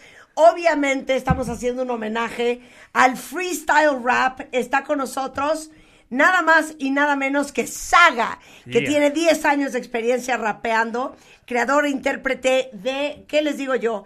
Jingles, pero es productor en empresas de publicidad, estrategias de BTL. Está, pero yo necesito música de rap. Porque voy a rapear lo que voy a decir. A ver, no oigo. Ahora sí, dilo así, Marta, con este ritmo, presenta a nuestros si invitados de hoy. Voy a ver ¿Cómo si no? me sale. Voy a ver si me sale. Venga, sí te sale. Pero, ¿por qué me pusiste un beat tan horrendo? Ahí está. ¿Dónde está? Ahí está, Ahí ¿cómo está. no? Venga. Mr. Fark, 14 años de experiencia, creador de jingles para Viernes de Botanero durante 7 años. Ya, voy muy mal. No, va mal, Maestro de ceremonias y productor, Mr. Fark es en the house. Ahora vas tú, Rebeca. Vamos a ver si le sale, vamos a ver si le sale. Venga. Voy yo, voy yo, yo, yo, jeje, a presentar. A Potencia, Potencia in the house. Comenzó a los 12 años y ahora no puede parar. Lo- ¡Eh! ¡Vete, puta madre! ¡Vete, puta madre! ¿Cómo no? ¡Ay, ay, de dónde, Marta! ¡Ay, de dónde! Es Venga. competidor de MMS Freestyle, MMS Freestyle en México.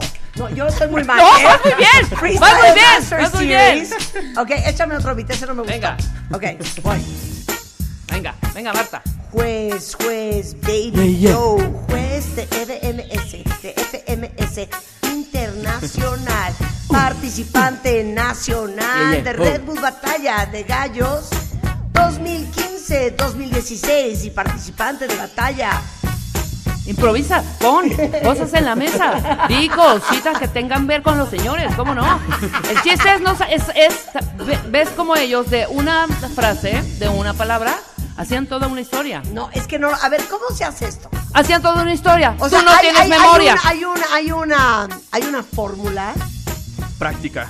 Constancia, nada más. No, pero tiene que ver todo también con rapidez y agilidad mental para encontrar la maldita palabra que rime con lo que acabas de decir. Pero creo que justo ¿No? eso te lo da la práctica. O sea, no diría que hay una fórmula como tal a seguir, sino, pues sí, solo práctica. Y digo, el bagaje que te va dando, pues la vida como tal, ¿no? Vas aprendiendo palabras, términos, eh, no sé, modismos y todo lo vas juntando y ya. Oye, pero aparte, eh, aparte vamos a hacer esto ameno y cultural, muchachos. Claro. Porque ustedes son muy jóvenes. ¿Cuántos años tienes, Saga? Yo 27. Mr. Fark, Yo tengo 29. potencia. Yo tengo 26. Ok, son recién nacidos los tres. Entonces, lo que, lo, lo que yo quiero decirles gracias. es que el, el rap cuentavientes que empezó en, en los 70s, pues obviamente viene de la cultura del hip hop. Y venía en los barrios más marginados de Nueva York. Y era una fusión entre jazz, blues y disco, siempre basado en hacer rimas. Y tiene que ver todo, chicos, con poesía rítmica. O sea, el rap es poesía. ¿Estamos de acuerdo? Sí. Sí, sí, sí. Sí, claro. eh, yo, bueno, yo considero personalmente que el, el rap al principio fue un- una onda racial. Ujú. eh, porque tal cual, ¿no? O sea, era de, de la gente más marginada que en ese entonces eran los afroamericanos. Claro. en Estados Unidos, que es donde nace, y pues al final del día era la música de ellos, ¿no? Claro. Que, igual que el blues, ¿no? O sea, era de, de Claro, ellos únicamente. Era de, ellos, únicamente. Es más, Y- setentas. Sí, setentas. Claro, Sí, claro. Escuchen esto.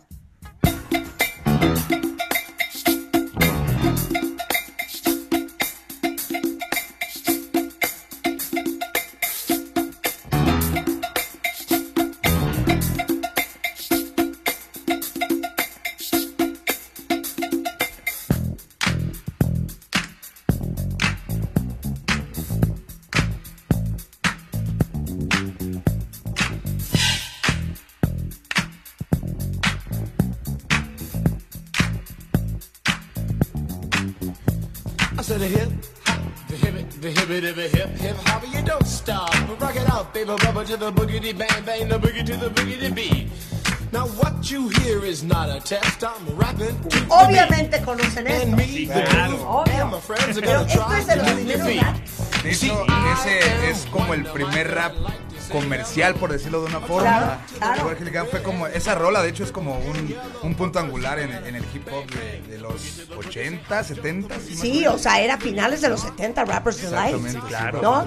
Porque aparte es bien interesante que le cuenten a todos que hay diferentes estilos de rap, ¿no?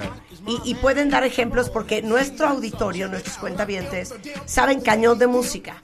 Entonces dicen, una cosa es la forma en que rapea Eminem, diferente a como rapea Ice Cube, diferente a como rapea eh, Snoop Dogg. eh, No sé. Snoop Dogg o Young O Travis o, o cualquiera de estos. Claro, ¿no? o Young MC es, es diferente, ¿no? Claro, Sí, sí, varía mucho. O sea, varía el estilo y, por ejemplo, también el contenido lirical, ¿no? Y de hecho, en Estados Unidos, por ejemplo, siempre depende como la zona geográfica en la que se encuentren, porque es muy, muy distinto al del este, al del oeste o al del sur, por ejemplo. Ajá. O sea, sí, sí varía bastante, ¿no? Sí, realmente sí varía, o sea, pues ya con la evolución constante que ha tenido el, el hip hop a lo largo de los años, incluso han salido variantes que antes ni siquiera existían, no formaban ni siquiera parte como del género como tal, Ajá. Pero esa evolución ha llevado a que también se lleve la lírica a otro nivel, o sea, la forma de escritura del artista se lleva a otro nivel, se lleva a otro tipo de público que era muy ajeno al, al hip hop en un principio, entonces... Claro. E incluso la, la, la industria, ¿no? O sea, no nada más la lírica, sino la industria, cómo se ha vuelto, o sea, cómo se ha, cómo ha evolucionado la industria como tal. Eh, hablando musicalmente, ¿no? Claro. No, no solo del rap o del hip hop, sino la industria ha evolucionado a pasos, pues, No, agigantados gigantes. últimamente. Claro, por supuesto. Ahora, hay un concepto que yo apenas, con la investigación que hicimos, Sí.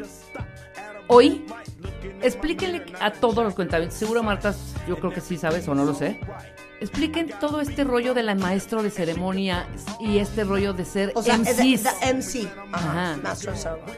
Pues es que el MC como tal, o sea, cuando, cuando nació como esta parte del rap, el rap viene del breakdance, por decirlo así, eh, y del, del DJ. O sea, todo este complemento del hip hop. Entonces, cuando los DJs en fiestas urbanas que hacían en el Bronx, en Harlem, en Queens, hacían estas fiestas, llegaba un DJ, pinchaba los discos de disco, hacía los cortes, precisamente para que se hiciera este como bucle de, de rap, esta repetición de, de- de ritmo, de batería. Sí. Es cuando llegaban maestros ceremonias y ajá. empezaba a animar la fiesta. Ok. Y en, en lo que empezaba a animar era cuando empezaba a como sacar esas primeras líricas, esas primeras Sí, sí, rimas sí. y empezaba a hacerlo ya de una manera rítmica, no nada más como presentación, A ver. sino ya de una forma A ya ver con si como cadencia. roncas duermes, Mr. Frank. Échame un loop.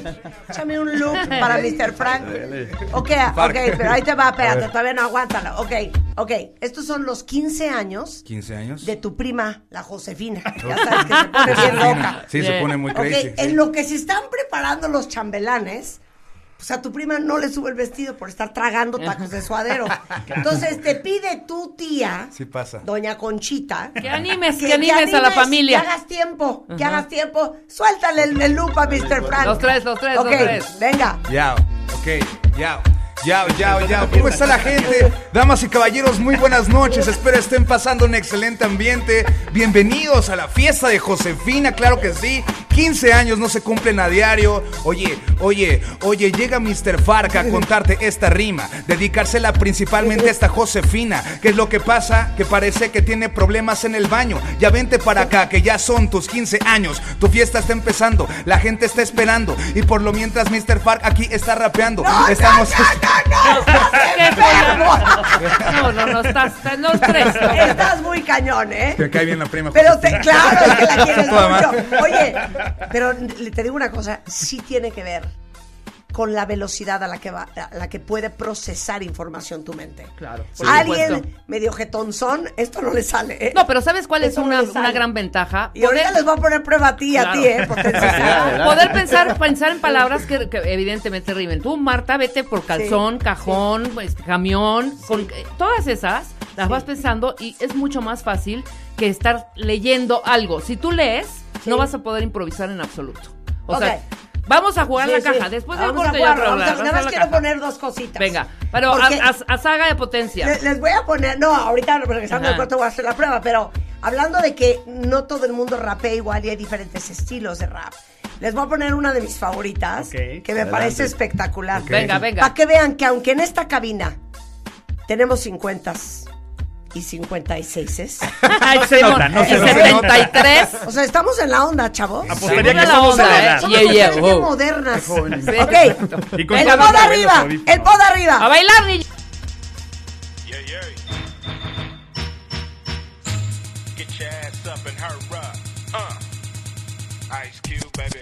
99, baby. I'm on the grind, baby. Into it. Uh-huh. You can do it, put your back into it.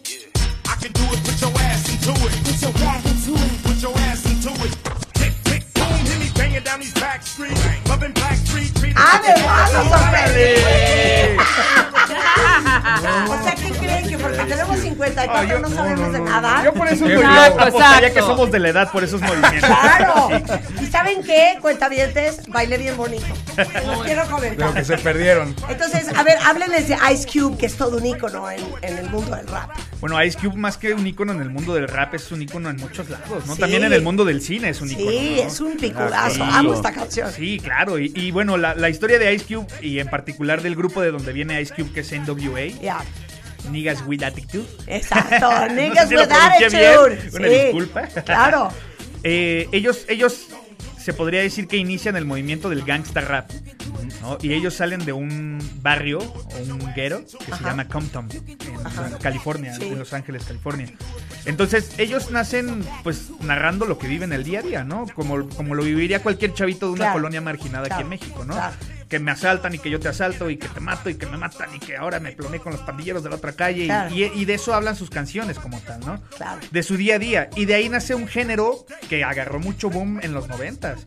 En los noventas, ochentas, noventas, ¿no? Fue cuando nació NWA.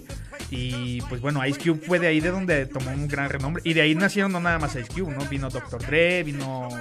Eh, LL Cool Eazy-E, J, miles, Exacto, miles. sí, sí, sí, claro. Pero, pero aparte es muy chistoso porque el rap es muy de los negros.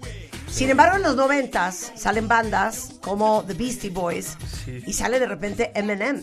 Que cómo crees que un blanco de Detroit, Michigan, va a andar rapeando? Y van a ver cómo Ice Cube es un estilo súper diferente, East Coast rap, digo West Coast rap, comparado con Eminem. Y vamos a ponerles esto.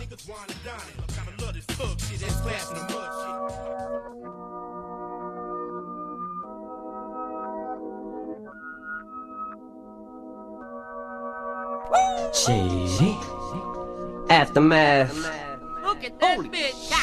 Hey. There she goes, shaking that ass on the floor, bumping and grinding that pole. The way she's grinding that pole, I think I'm losing control. Get buzzed, get drunk, get crunk, get fucked up. Hit the strip club, don't forget once, get your dick rubbed, get fucked, get sucked, get wasted, shit faced it, pasted, blasted, puke, drink up, get a new drink, hit the bathroom, sink up. Wipe your shoe clean, got a routine going, still got a few chunks on them shoestrings showing I was dehydrated to the beat vibrated. I was revived as soon as this bitch gyrated them hips and lick them lips, and that was it. I had to get Nate Dogg, get to sing some shit. Two to the one, from the one to the three. I like good pussy and I like good trees. Smoke so much weed you wouldn't believe. And I get more ass than a toilet seat. Three to the one, from the one to the three. I met a bad bitch last night in the D. Let me tell you how I made her leave with me. Conversation and Hennessy. I've been to the motherfucking mountaintop. Heard motherfuckers talk, seen them drop. If I ain't got a weapon, I'ma pick Esto up tres sí no estamos de acuerdo. Digo, este es un mashup con American Boy de Kanye West, otro estilo de rapear. ¿Y quién más? Y el Stel. ¿Les gustó? Pensaron que venían a, a oír a Rebeca poniéndoles farolito. Y Hombre, ahorita regresando del corte vamos a ver de qué cuero salen más correas. ¿Cómo En no? W Radio, celebrando a los raperos Stylers. Hacemos una pausa el viernes y regresamos. I say every day she be giving it up. Now shake that ass for me. Shake that ass for me. Come on, girl, shake that ass for me. Shake that ass for me. Oh, girl, shake that ass for me. Shake that ass for me. Come on, girl, shake that ass for me. Shake that ass for me. Escuchas a I'm a menace, a Dennis, Julio Radio 96.9. No, no, no, voy yo, voy yo, voy yo. Oigan esto, oigan esto. Como te, te, te dije, te digo tú qué tal. Colega, no te pares y te digo cómo va. Va, se va, se viene que se va. Y se viene que te viene, donde viene que te viene, cuando viene tú te vas. Y te digo tú qué tal. O te mueves o te muevo con el ritmo tropical o con este disco nuevo. Mira cómo pega. Mira cómo mola. El rollo que te cuento como siempre está de moda. Los viejos y carrozas como niños y mayores lo bailan como locos y se rompen los tendones. Mira cómo canto. Mira cómo bailo. Me muevo, me agarro y no me caigo. Sobre la cabina, casi toda desmontada, con agujas de diamante y platina incorporada. Te lo canto por el micro, en vivo y en directo. En esta discoteca de aquí del centro. Con luces de colores y paredes de cemento. Con barras de licores y butacas con asiento. Como te, te, te digo que te digo que te vengas tú conmigo. Cuando quieras tú te vienes donde quede yo contigo. Colega, te repito que te vengas por tu bien. Si con con esto esto no te te mueves ni ni con uno, ni con otro, ni con cien. Digo bien, digo bien. Estamos con tres increíbles raperos en la cabina de W Radio. Mr. Frank, Saga y Potencia, que son, ¿qué? Eh, ¿Qué dije? ¿Fark? Dije Frank. Mr. Frank, Fark, Mr. Frank. Frank no está mal, ¿eh? Fark. No está mal, pero- Frank no está Ya- mal. ya hay un Frank, no ¿no? está mal. Es Mr. Fark. Es ya hay Frank un- Ocean. Oye, este, y son freestylers. Yeah. Así se llama el tipo de rap que hacen ustedes. Freestyling. De cierta forma, Eh, sí, o sea, fuera freestyler es el mote que se le da al que improvisa como tal. o sea, Claro. Pero ustedes sí, también escriben y luego cantan. Claro. sí, también componemos. Mira, po- podría, podría cerrarse como que somos raperos. Ajá. Ya engloba Porque, sí, claro, sí, Ajá. porque hay raperos, Raperos. que solo improvisan, hay raperos Sí. que hacen ambas, hay raperos que solo escriben. Claro. Entonces se podría Yo decir que somos quisiese raperos. escribir. Tú, tú y yo seríamos de escribir, ¿no? Yo de escribir y de, yo de cantar. Oye, pero les acabo de poner tres rolas al hilo que no puede ser que no conozcan. Somos muy jóvenes. Son- son muy no nosotros. Pero ¿saben cuál les puse también? Les Somos puse esta que es una, una verdadera joya. ¿Se acuerdan? Eh, eh, yo, yo. DJ Michael G y DJ Sven. Hombre, ese es que de veras. Sí, oh my eso, God. ya, ya, ya. Pero bueno, y luego les puse la de DJ. Muy bonito. We gonna ring a ring a dong for a holiday. Put your arms in the air, let me hear you say. ¿Ya viste? Put your arms in there, let me see ¿Hay flow o no hay flow? Bastante. Ok, Rebeca, ¿qué quieres hacer? ¿Quieres que les cante un rap? Vamos a hacer un reto muy cañón. Yo voy a ser además la jueza. Ok, ¿puedo rapear tantito nomás? Rapea. Ok. En la parte que es. Dale, enséñales. ¿A qué se van a enfrentar, muchachos? Contra esto van, ¿eh? Contra esto van. A ver, Vamos a ver. let's go. Contra esto van. Contra Venga, esto venga. van. Y fíjense, pueden decir que no estoy leyendo. No estoy leyendo. Para que vean lo que es el déficit de atención, es un gran privilegio. Porque te da una, una memoria, Una capacidad. una, una capacidad de memorizar Exactamente. lo que te interesa. Venga. Como por ejemplo esto, ¿ok? ¿Están listos? Voy. Venga. Y dice así. Acompañan muchachos con sus ruidos, con sus, con sus voces. Venga. Here it is another day, so dark and gloomy. My situation's real sad, someone told me. Yeah. Because my love is not here for my kiss. All I have is thoughts of yesterday's bliss. Images of you stay on my mind, anticipating and waiting for the clock to unwind. Anxiety plays me as dusk turns to dawn, but I can take the wait. It won't be long. As confidence grows, I start to ready myself, steady myself, prepare myself for what lies ahead. As I drill the every minute I have to face without you here. Must be so far as the time tries near. How much more can I wait? How much more? What can I do? Just hold on tight and be strong. I know I'll make it through. Now's the night that needs to finally go away. I feel it there, and it's a lovely day. ¿Qué ¡Ahí está, señores y señoras! ¿Me das una calificación? Ok. 100. ¡Eso! Aparte, Park hizo un video bien bonito. Que ahorita vamos a subir a redes. Ok, ahora sí, Venga. vamos a jugar. Ok. ¿Están listos?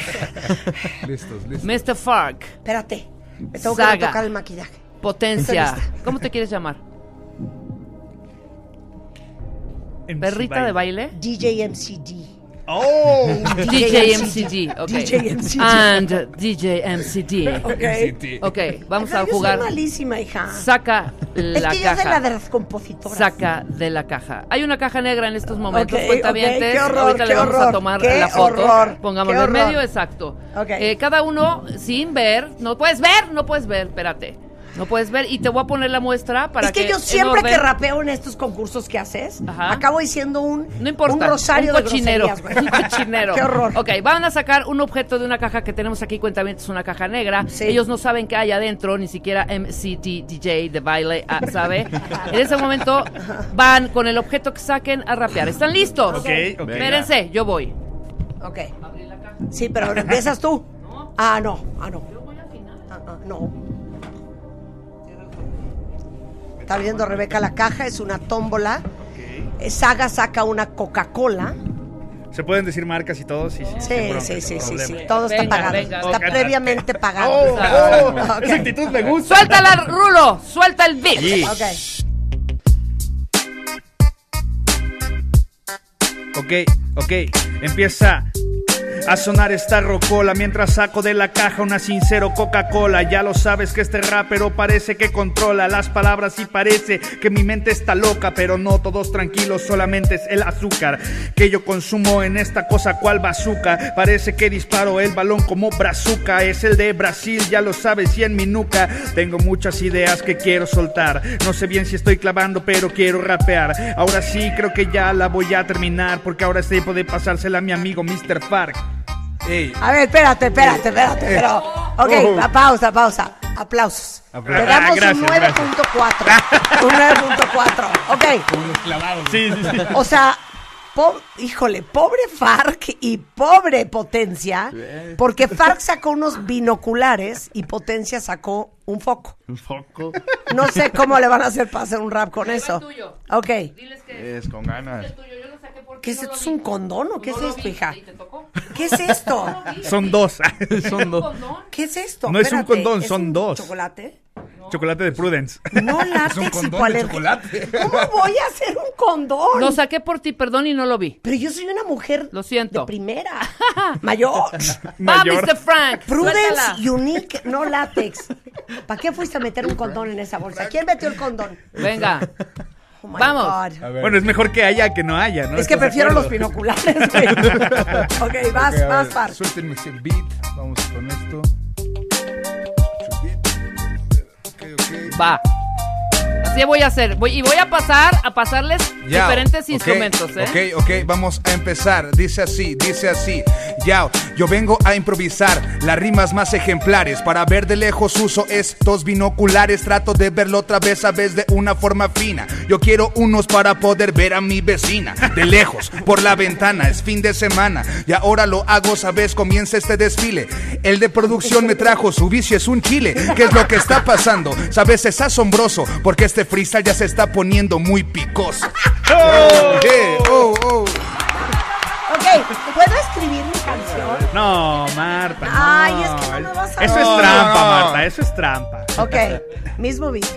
Mismo beat. Ok, va. Ok, a ver qué, qué sacamos. Vamos a darle la entrada ahí. A ver.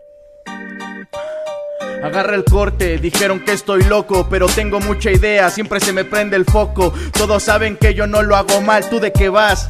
Mi celular es como este foco, está lleno de watts. Mensaje tras mensaje que me llega, de tanto contrato que estoy haciendo allá afuera. Ahora me traen un té, lo siento, pero esto es como el beso que te dan este negro. Discúlpame un poquito por la etiqueta. Me lo traen en bolsita, pero de seguro entiendan que esto es una marca que es como una leyenda. Y soy como el que se equivoca porque voy a decir Hellmans, pero es McCormick. Me traen una cruz. Pero yo quisiera ser como Celia Cruz. Ahora me dicen que no van a dar nada de este mito. Yo tomo el micro, yo rapeo a lo cholo, igual que Crucito. No se me cruzan las ideas y por eso este foco me lo crea. Ten cuidado cuando ya saben que yo vengo improvisando. Como este foco resulte ser iluminado. Ok, si no vas tú primero, hija, no lo voy a hacer. No, va tú, yo ya hice la entrada. Un piedra, papel o tijera, no se peleen. un volado. Es que aparte, ese beat no me gusta. Yo soy de un beat más Es más, movido. Vamos a hacerlo juntas. Ok. Ok. Esa misma cosa. Ok, muy bien. Pero que le pongan el beat a Rebeca que tuvo a bien meter en la caja de, de la tómbola de la catafixia Cortesía, de Chabelo. cortesía del rulo. Un condón. ¿Sabes que Nunca había tenido Ahí está, un ¿este condón te en la gusta? mano. ¿Este te gusta? Estoy viendo que aquí vienen unos dibujos de la correcta aplicación. Ok. Yeah, yeah. ¿Ese te Puedo gusta rapear sobre eso. Mayor sensibilidad. Y ahí tiene las ideas, ¿ya? Resistencia y sexualidad. Bueno, yo te doy la, yo te doy el pie, ¿va? Ok, Te doy el pie. ¿Ya estás? ¿Ese te gusta ese beat? No. A ver, cámbiale a otro. No, no, ese beat no, no me gusta. A ver. Otro beat.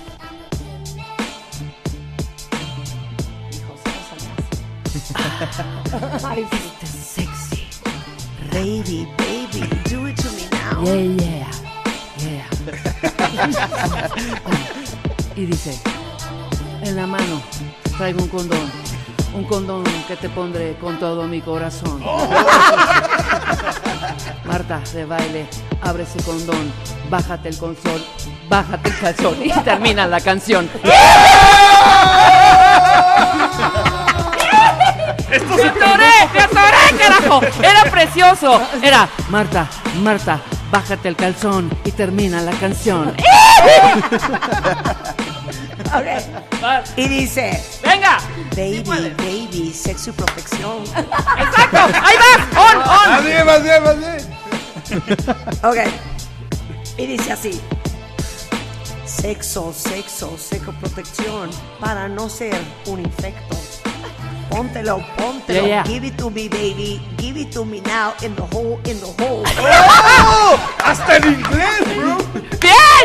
¡Bien! ¡Ahí está! ¡Ahí está! No sé por qué, les pido una disculpa.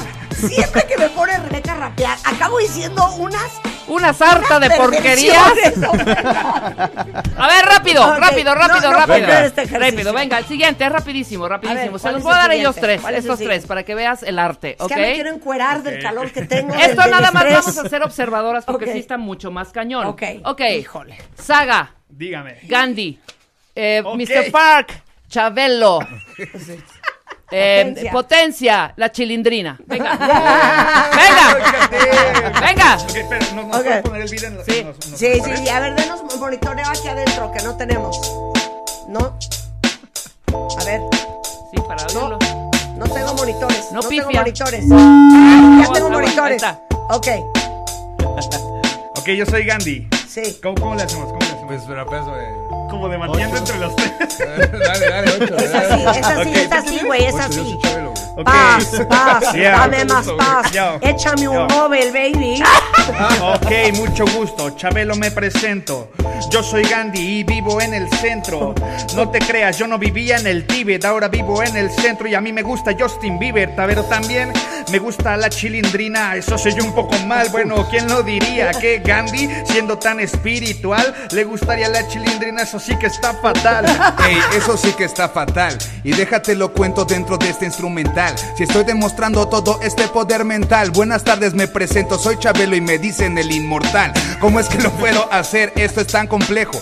Porque parece que ya me encuentro bastante viejo. No te preocupes porque sabes que esto es diverso. Soy Chabelo en el tiempo perdido en el multiverso. La chilindrina llegó, así que nada se aparenta. Ten cuidado, me reconocen bien por mi vestimenta, mis anteojos, mis colitas, mi vestido por mis pecas. Pero saben que mi papá sigue debiendo la renta. No te preocupes, no miento. Y contra Gandhi, el que está en ese asiento, yo no sé por qué eres Gandhi en ese cuerpo. Si aunque tienes nombre de librería, no tienes conocimiento, Mr. Park. No sé lo que hace, el combate está parejo. Hacer chistes sobre él ya es muy complejo. No sé qué se va a morir primero, si Chabelo o los chistes sobre que Chabelo es viejo. Oh, ok, esa es una verdad cruda. Yo tengo este cuerpo, adopté yo el cuerpo de Buda. Por eso estoy más gordo y por eso no reconocen a este Gandhi. Porque bueno, dicen altavoces que este Gandhi está perdido por ahí en el Tíbet. Pero ya les dije, amigo, que están con el Justin Bieber, alentándolo, diciendo que no se pierda, que no se vaya y su carrera a la mierda. Pero hey, wow, ya dije muchas cosas. Mejor se la paso a Farc para que diga sus prosas. Mejor ya se la dejo en sus manos. Ya te continúa Ey, tú, ey, mi hermano. ey, tiene razón, a la derecha yo tengo este Buda. Yo soy Chabelo y en mi cara tengo como mil arrugas. No pasa nada otra vez que la rima la clavo. Está chilindrina y ya va a llegar este chavo. ¿Cómo está improvisando? A esto me dedico. No te preocupes que también te puede convertir en Kiko. Mi rima que me aplico, multiplico esto sonar. Porque sabes, soy Chabelo, el padre de Mr. Fark. Mr. Fark. No sé por qué eres Mr. Fark, eres Mr. Frank, pero no Frank el de la adrenalina. A ti te falta para enfrentar a la chilindrina. Si me dices que soy chavo, entiende que en mí no reside un chavo ni un chabelo. Tú te vas de chabelo con el chavo del mejor barril. Así que sí, Gandhi, no te quieras medir en léxico contra mí. Tus libros no te dan bastante pasta. Tus hojas se van volteando, se van manchando de tinta, se te gastan. Gandhi era un hombre de raza negra, pero ese conocimiento a ti no te queda. ¡Bravo! A ver, silencio. A ver, Marta, están- escucha esto, escucha están muy esto. cañones, están muy Potencia, cañones. potencia, regálanos un Prendan el aire doble, que nos estamos muriendo aquí. regálanos un doble tempo. ¿Qué es eso? Venga. A ver si Ok. okay. sácale punta, potencia. ¿Tien- ¿Tienen el beat de doble tempo?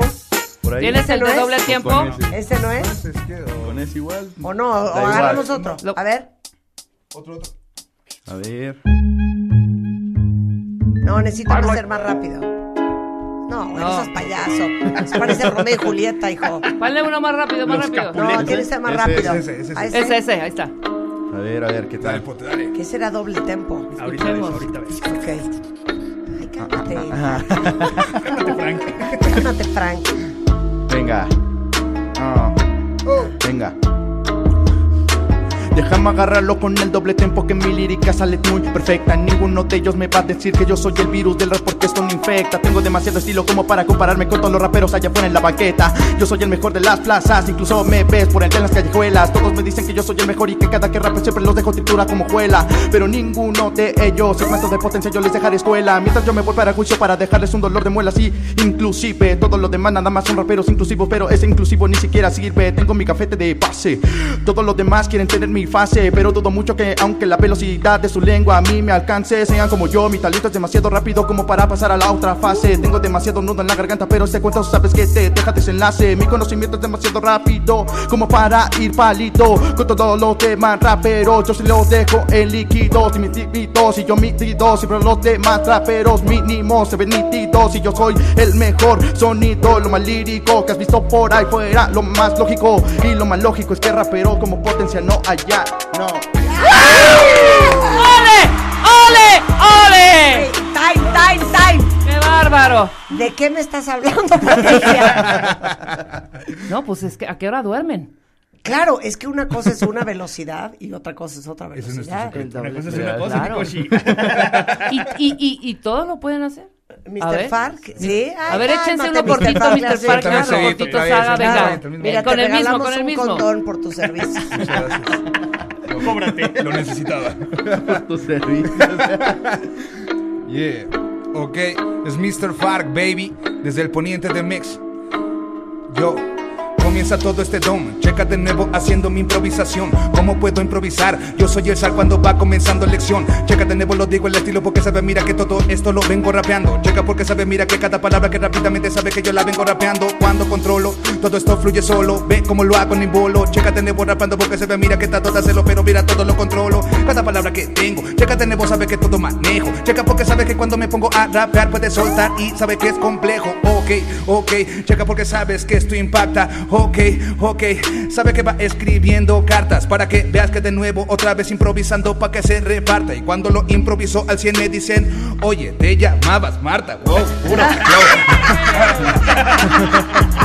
¡Va, Saga! ¡Entrega! Saga, ¿sabes hacer eso? Vamos a intentar, ¿no? Es la, es la primera vez, es la primera vez. Oye, si quieres voy yo. venga, venga, Marta. Yo tampoco Yeah, sabía. yeah. Voy yo, voy yo, voy yo, voy yo, voy yo, voy yo, voy yo. Y ahora empiezo, ya el contexto se salió. Pero tranquilos porque Saga la cabina entró. Vestidito de vaquero, todos dicen, oh my gosh, ese vaquero no rapea, pero yo rapeo mejor. ¿Cómo no? ¿Cómo no? Si yo traigo el léxico, viajando por México, me la paso bien cabrón. ¿Cómo no? ¿Cómo no? A veces soy grosero, pero eso a nadie le espanta, todos son groseros, ¿no? Hey, man, veme que traigo el flow, el nivel, el papel, lo maté, me dicen Mbappé, la pasé, la clavé, puro de tres. Ahora yo soy Jordan, homie, porque traigo el 23. Como ves, cada mes facturó 10 de 10, ya lo ves, este güey trae bastante nivel. Mi fluidez es de 3 años y también mes, ya lo sabes que lo hago todos los días del mes. No me ves y si ves que me crees, no me creas, pues el rapero dice bastantes cosas que marean. Sea, no somos nadie junto a esta No gente. somos nadie. No somos nadie. No somos nadie. Oye, eh, Mr. Fark, Saga y Potencia, ¿no sabes? No saben la cantidad de tweets de gente divertidísima y trastornada Venga. de que compartan su talento en este programa. De Tienen verdad, que mandar a corte felicidades, rapeando, caray. Marta, que manden a corte Sí, nada más rapeando. una cosa. ¿Dónde los ven? ¿Dónde los siguen? Exacto. Saga. Ok, a mí me pueden seguir en Instagram como saga con S guion bajo oficial. Tengo una foto, estoy yo como conductor de la gira Vive Sin Drogas, que también estamos ahí, saludos. Qué increíble. Vivan sin drogas, chavos. Claro, no es necesario, Sí, hijos. no es necesario. No es necesario. Mr. Frank. Mr. Fark, baby. No, es Mr. Fark. Mr. Fark, eh, estoy en Instagram, también la red que más uso, estoy como Mr. Fark, baby, todo junto. Y también igual representando la gira Vive Sin Drogas, dando el mensaje a los chavos. Así que los invitamos a que sigan también a Vive-Oficial. ¿Sabes qué? Espérate, potencia. Dale, dale. Fíjate, potencia. Está bien padre que digan eso. ¿Por qué están en la campaña Vive sin drogas? Claro. Pues es, es una buena forma de, de demostrar a los chavos que pueden hacer cosas de provecho y, y mostrar su creatividad sin necesidad de, de estar como sumergidos en vicios y todo ese Sí, de hecho, cosas. el mensaje que damos nosotros, pr- primero que nada, somos los conductores. Y segundo, bueno, damos el mensaje siempre justo de esto, ¿no? Puedes, puedes llegar a donde quieras si descubres tu talento, porque creemos que todas las personas tienen un talento. 100%. Simplemente hay que descubrirlo, trabajarlo Exacto. y seguir sobre ello, ¿no? No, no, o sea, a pesar de que puedes estar rodeado de muchas tentaciones Claro. hacia lo fácil o lo malo, dependiendo del contexto de cada quien, ¿no? Sin juzgar a nadie, pues bueno, puedes, puedes salir adelante sin necesidad de, de estar ahí. O sea, di no, baby. Di no a las drogas. Yes. Mota, O- hoy. coca, meta, di- No me jodas, no me jodas, no me jodas. Y no a las drogas, no me jodas. Geo González. Dando su, dando su prosa. Happy birthday, my love, es su cumpleaños. A ver, échate un rap de las drogas. Voy a combinarlo con el de Rebeca, porque practicante. Ok. Rebeca, Rebeca, tú cuando te bañas y te ves como muñeca, Rebeca, Oh. Rebeca, pónteme la crema porque está medio reseca, Rebeca. No me joda, no me joda y aléjate. Aléjate de las drogas. ¡Bravo, Geo! Geo, directo desde Cuba, ¿cómo no? Ay, claro que sí. Potencia, ¿dónde te encuentras? Venga, pues yo en todas mis redes estoy como Potencia eh, TP y mi Facebook personal es Fred Olvera, ahí para que vayan a escucharlo. También en el canal de YouTube, de hecho hace dos semanas estrenamos un tema, eh, se llama Diablo para que vayan a escucharlo. Y pues nada, también un saludo para mi papá que nos está escuchando ahorita. Ay, Eso. saludos. ¿De señor. dónde eres, Potencia? Saludos, Porque te señor así como Potencia. de Monterrey, de No, Guadalajara. de Ciudad de México, Ah, de aquí. Es que viajar nos da el acento de Sí, repente. claro. Oigan, felicidades, chavos. Un placer celebrarlo. Son unos genios los tres. Con esto hacemos una pausa. Mucho más hoy viernes de alegría en W Radio. Échala, échala de potencia. Súbele. Este es el diablo. Qué bonito el Venga, diablo. con esto vamos a corte. Vienes con demasiada luz y esa voz que rompe tabús. Tu carita la veo y sé que tú me tienes como el diablo, haciendo del pecado un sitio de milagros sin igual. Tú me tienes en tus manos sin haberme tocado. Tu cuerpo está quemando el mío, ma. Tú me tienes como Atención Believers. Justin Bieber está de vuelta en México. No te pierdas el programa de Marta de Baile en W Radio. W Radio. Porque en cualquier momento te diremos. Porque en cualquier momento te diremos cómo ganar tus entradas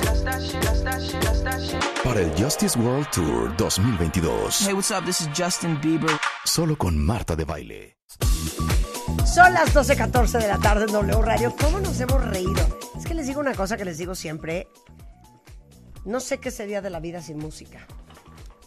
Estoy de acuerdo Tú, contigo. No hay manera que como productora de este programa ¿Qué? me permitieses Si poner pudiese. música, si pudieses, Podemos hacerlo, por lo Marta. menos todos los viernes, hija. No, todos no, pero Ah, algunos sí. bueno, hoy tuvimos música bien, y raperos. Puede bien. ser, puede ser. Fíjense que el otro día en Instagram, mi amigo y colaborador de este programa, Evan Mark Katz, que es considerado como el mejor entrenador para mujeres que están buscando el amor, inteligentes, fuertes, capaces, exitosas, en Estados Unidos, ahora las ayuda a nivel mundial. Hay muchas cuentavientes que ya han leído sus libros, Why You're Still Single, Believe in Love, Why He Disappeared. Eh, son parte del blog que Evan tiene, en donde hay más de 30 millones de lectoras. 12 mil mujeres ya se han graduado de Love You, eh, que es un curso por video, a distancia, de seis meses, en que les ayuda a entender a los hombres y encontrar pues el amor que ustedes estén buscando y que no crean que porque son unas mujeres súper capaces asustan a los hombres. Bueno, este Evan el otro día puso en su Instagram, porque yo lo sigo en Instagram y deberían de seguirlo, es arroba Evan Mark Katz. Y el Mark es con C, el Katz es con K y con eh, Z. Puso los tipos de hombre que las mujeres deberíamos de evitar. Y dije, es que Evan tiene que venir a comentar todo esto. So um, I was surfing Instagram, and obviously I'm always spying on you, my friend. And I saw that you put a post that said the type of men you should stay away from. So obviously, we wanted you to say this on the air. So all the women out there who are looking for true love understand when they have to buy a pair of sneakers and run, baby, run. How are you, my friend? So, um, I, I've been doing this for 20 years. This is the first thing I've ever done that Okay. went viral. That This- went this viral. It's it was fantastic. This was seen by 300,000 people on TikTok in about 70 hours. Uh huh. And it's one minute. And we're going to talk about it for an hour today because it's so very important. Um, the biggest problem that women tend to make in dating is that they don't pay attention to the red flags at the beginning Yeah. and they're always there in the end. and under the under the guise of attraction, we could forgive just about anything. Yeah. So if we restrict our dating pool by avoiding a certain kind of man over and over again, we're we'll be less likely to pay pay the price for that one year, two years, twenty years down the road. I love it, I love it, I love it. Dice, oigan, es la primera vez que un post mío se hace viral. Lo vieron más de 300 mil personas. Fue un trancazo en TikTok. Y básicamente, lo que hoy quiero explicarles a todas eh, en los siguientes 40 minutos es lo que hacen muy mal las mujeres, que es no poner atención a las alertas rojas que están desde el día uno y están hasta el último día también. Y ese es el gran problema. Entonces, para que ustedes no estén batallando, ahí les viene Evan con las cosas que tienen que poner atención y con el tipo de hombre con el cual no deberían de salir. Ok, type of guy number one. Um, how long do you got, Martha? Well, we Um, got 10 minutes to the first commercial break, and then we got 22 minutes for the second one. But I got a Well- lifetime, baby. I got a lifetime. So um, it, it, it's one of those things where I, I didn't have it written down. I just started talking. But Yeah. let's let's start let's start at the beginning. Okay. Um, if a guy is separated, right? He has he and his wife are broken up. They are divorcing, probably, maybe, um, or maybe they are on the path to divorce, but they're not yet divorced. Agree. This would seem to be a guy objectively that you should stay away from. Okay. Um, and it doesn't mean, and here's the here's the other part about this. A lot of the men we're talking about aren't necessarily bad people. They're just bad bets if you want to have a happy, healthy marriage in the next few years. Yeah. It doesn't mean they're like irredeemable. It means that if you're trying to place a bet on, can I see myself married to this guy in two and a half years? A guy who's still married is probably not a good bet. Yeah, yeah, exactly. Dice, a ver, lo primero que les voy a decir es, eviten hombres que recientemente se separaron, que están separados por- con la mujer, que están en el proceso de ver si se divorcian o no, o que están en el proceso de divorciarse. Porque no estamos diciendo que estos hombres no sean buenos candidatos o no tengan remedio. Simplemente estamos diciendo que si ustedes quieren una relación formal, comprometida, armoniosa, libre de broncas, va a ser muy difícil que suceda con este hombre.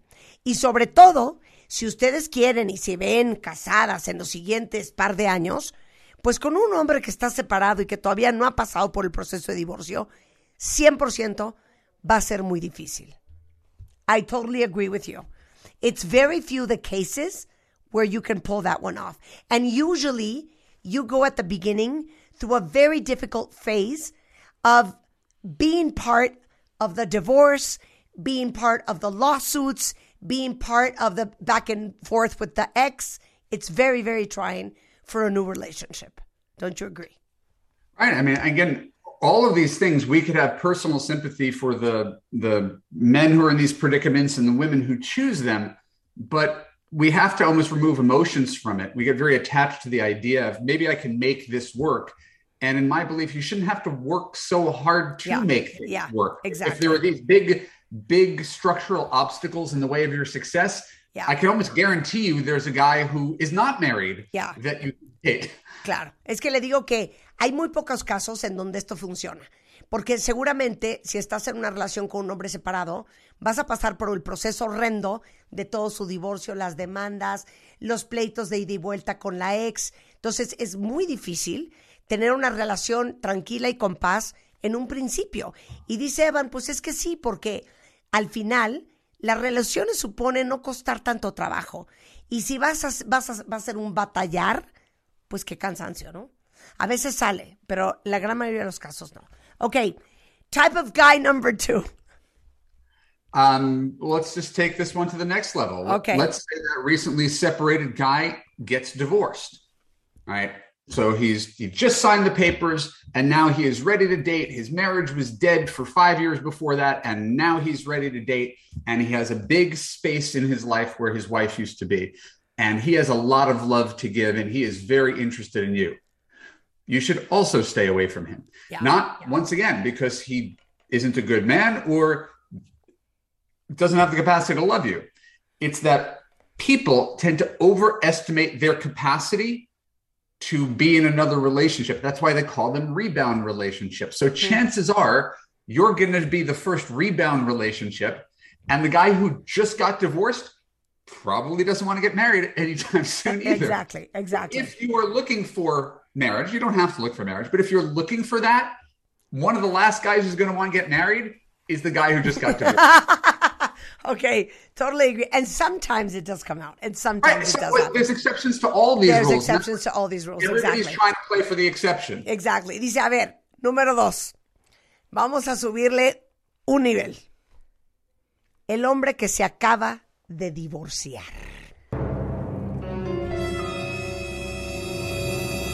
Los seres humanos tendemos a sobreestimar la capacidad que tenemos de estar en una relación.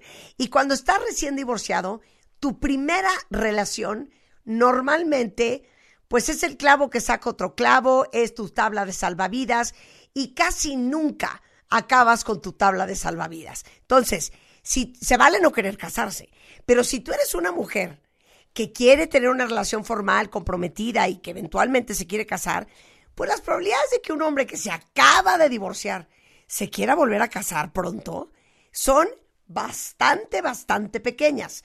Entonces, claro que hay excepciones y claro que hay casos que han funcionado, pero tus probabilidades son muy bajas con un hombre que se acaba de divorciar.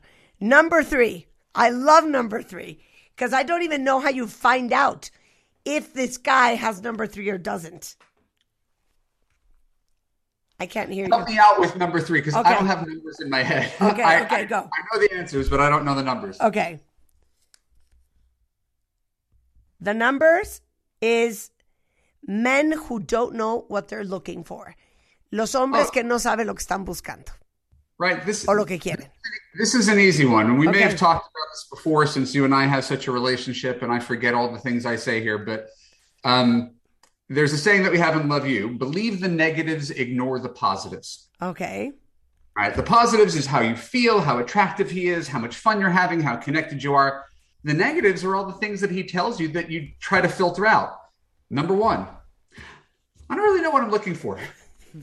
Ay, Dios mío. I don't know if I ever want to get married.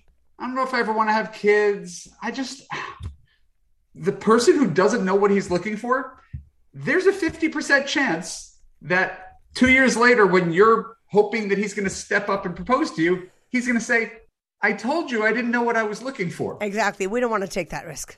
We don't want to take that it's not chance. that it can't. It's not that it can happen. Why take the risk with a guy who tells you at the beginning this story might have a very unhappy ending? Of course. A ver, eh, dice que él siempre dice algo en su curso, por eso les digo que lo tienen que tomar. Cuando uno está en una relación, busca los negativos e ignora los positivos, porque tendemos a hacer lo otro. Te enfocas a lo encantada que estás, lo mucho que te gusta, cómo te prende, cómo te fascina, lo sensacional que te parece. Y toda la parte negativa del fulano, tendemos a no verla, a minimizarla, porque pues obviamente no quieres que se te arruine tu sueño. Entonces, claro que pon atención en las cosas que te dice. Y la pregunta es, ¿por qué quisieras tomar el riesgo de estar en una relación con un hombre que te dice cosas como, es que sabes qué, no estoy seguro de lo que estoy buscando. No, bueno. No estoy seguro que yo me quiera casar. Todavía no tengo claro si quiero tener hijos. Entonces, claro, dos años en la relación, tú esperando a que te dé el anillo, y te volteas y le dices, ¿qué onda contigo y conmigo? Y te dice, oye, pero es que yo siempre te dije que yo no sé lo que estoy buscando, que yo no tengo claro si me quiero casar o que quiero tener hijos. Entonces, ¿es probable que no sea así? Es probable. ¿Es posible? Híjole, más bien, ¿es posible? Es posible. ¿Es probable? Es muy probable que esto te suceda. Okay. Um, so we're going to do a commercial break, and when we come back, men who are unemployed, men who have an addiction, men who are disrespectful, men who are too busy for you, men who have communication problems, and men that say they love you, but you ain't seeing shit, baby. Todo eso al regresar con Evan Mark Katz. No se vayan. Marta de Baile 2022 en W Radio 96.9. Estamos de regreso y estamos donde estés. Así de fácil, cuentavientes. Hay una lista, según uno de los hombres más capaces en coachar a mujeres que están buscando el amor, es Evan Mark Katz, considerado como el mejor entrenador para encontrar el amor de mujeres inteligentes, fuertes y exitosas, del tipo de hombres que va a ser muy complicado. Ya dijo hombres que recientemente se separaron, hombres que recientemente se acaban de divorciar, hombres que no saben lo que están buscando. Y bueno, vamos con el cuarto, hombres desempleados. Una cosa es que ames a tu fulano y de repente se quedó sin chamba. Ah, pero empezar de cero con el desempleo. So one thing is you're in love with your husband, you adore your girlfriend, your boyfriend, and then he lost his job. One thing is that, and the other thing is starting a relationship with a guy that is jobless. Yeah, and and again, I don't want this to ever sound like um, we lack sympathy. I think as a woman, uh, the central metaphor of love you is that you're the CEO of your own love life, and men are the interns who are trying out for you. Um, you want to have someone that you think could ultimately run the company, who's going to be a foundational piece. And if a guy is in a really bad place in his life or has a history of not being able to hold down a job or or stick in any one place, that doesn't give much confidence that he will. And so too much of love is predicated on trying to change men. I'm sure Yeah. you could recognize that. Let's just start off with the guy the idea that let's assume that who the guy is right now isn't going to change at all. Let's Yeah. assume this did. Yeah. Now, do you think this is a good 40 year bet? And that's why most of these answers are no. Ya. Dice, a ver, no quiero que ustedes crean que somos unos perros y que no tenemos empatía, pero les voy a decir una cosa. Normalmente uno entra en una relación y parte de, lo, de la fantasía es que vas a cambiar y mejorar y pulir a la persona. Y ese es un gran error. Cuando uno entra en una relación tiene que imaginarse que lo que hay es lo que va a haber. Y pues alguien que no está empleado y que lleva sobre todo mucho tiempo desempleado, la pregunta es, híjole, ¿esa persona será una buena apuesta para los siguientes 40 años? Imaginemos que las cosas se van a quedar como están hoy. Esa es la pregunta que se tienen que hacer. Ok, men with some type of addiction. Uh, yeah, I don't know if it requires much elaboration. We yeah, have I agree, agree, agree. people with with with addictions. The problem is the addiction is bigger than you. Um, Yeah. People always choose their addiction over the people in their life. That's what makes it an addiction. Of course. Um, so, so if you're trying to save someone, and as you pointed out, there's a difference between your the partner you're married to lapses into an addiction. You don't just get up and leave them that second, but to take on the baggage of rehabilitating someone. Um, there's, I, I have a story. Can I tell a story? Of course you can. It's it's a slightly sad, slightly funny story. Okay.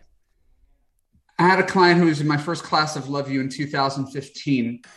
Um, she had never found a man who treated her well in her entire life. She's 49 years old. And finally, she has this guy who is doing everything right character, kindness, consistency, communication, commitment. Wonderful guy. But he had a kidney problem. And so he had to have one of his kidneys removed. And because his kidneys caused a circulation problem, he had to have the bottom of one of his legs amputated. And because he had one of the his legs amputated, he was kind of depressed. And because he was depressed, he had to take antidepressants. And because he took antidepressants, his penis didn't work. He had erectile dysfunction. Oh my God. And she's like, Evan, but I've never been treated so well. Didn't you tell me that that's the most important thing, how he treats me? And I remember saying to her, Kathy, I promise you, you could find a guy with two kidneys, two legs, and a working dick who treats you well. Ay, Dios mío santo. Dios de mi vida, that's a tough one. Dice, a ver, les voy a contar una historia. Tenía una clienta que empieza a salir con un cuate y entonces el cuate, eh, pues le sale un problema en el riñón y entonces le quitan el riñón, pero entonces también le amputan una pierna, entonces el hombre se deprime, entonces empieza a tomar antidepresivos, entonces por los antidepresivos le da disfunción eréctil y esta mujer estaba vuelta loca porque decía, es que Van, tú siempre me has dicho que lo más importante es encontrar un hombre que te trata bien. Y Eva le tuvo que decir, mi niña, sí puedes encontrar un hombre con dos piernas, con dos brazos, con dos riñones, que le funcione el pene y que te trate muy bien. That's a tough one. You're amazing at your job, Martha. I, I don't know how you. I pay attention to every single word you say. Well, that's That's a amazing. tough. That's a tough call. That's a tough call. That's a tough call. Anyway, um, one thing I want to inject into this list is that I something I didn't have in that little TikTok video: long distance guys. Ah, okay, okay, okay, okay. No, so, so um, eh, just let me say one more thing you said. Sure. Em, una cosa es estar con alguien que tiene una adicción y otra cosa es empezar una relación con alguien que tiene una adicción. Porque normalmente la gente que tiene una adicción, la adicción es más importante que cualquier persona que los rodea. Entonces las probabilidades de que tú seas totalmente secundario van a ser muy altas. Por eso no es buena idea estar o acercarte o empezar una relación con alguien que tiene una adicción. Punto y se acabó. Y me dice, algo que me faltó en esta lista son las relaciones larga distancia. Really? Like I had a relationship long distance for six years with a guy that lived in DC. Um, I mean, it ended up not happening, but it was a fun ride. If your goal is a fun ride, you don't have to listen to any of this. I'm sure the alcoholic could be a fun ride too. Agree, agree. So, what is your point on long distance relationships? Because you're going to break a lot of women's hearts that are actually right now in a long distance no. I'm going to save a lot of women's hearts. Okay, say it. Right.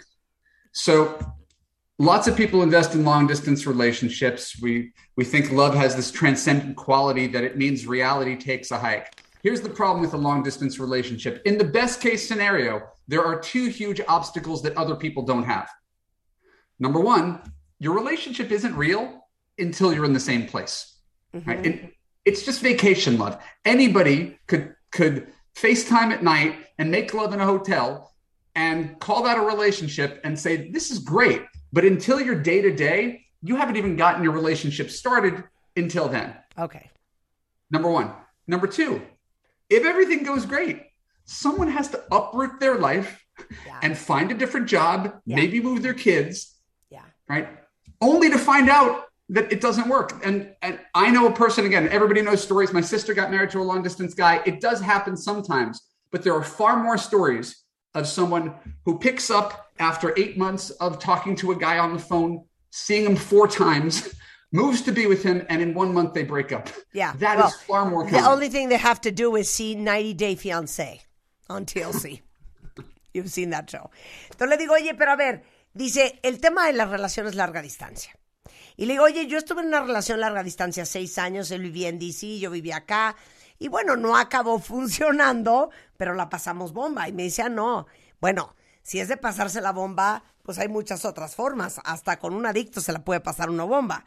Pero estamos hablando de largo plazo. Entonces, las personas que están en una relación de larga distancia tienen dos problemas fundamentales.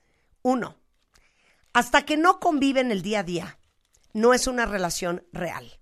O sea, es un amor vacacional. Porque cualquiera puede decir que está increíble su relación. Si hablan por la noche en Zoom o en FaceTime, tienen sexo de vez en cuando en un lugar exótico, en un hotel, o inclusive phone sex, pero hasta que no vivan juntos el día a día, la convivencia real, esa relación no ha comenzado. O sea, no has podido comenzar a ver qué hay. Y segundo, normalmente lo que sucede es que estás seis, ocho, diez meses en el teléfono, se visita el uno, se visita el otro.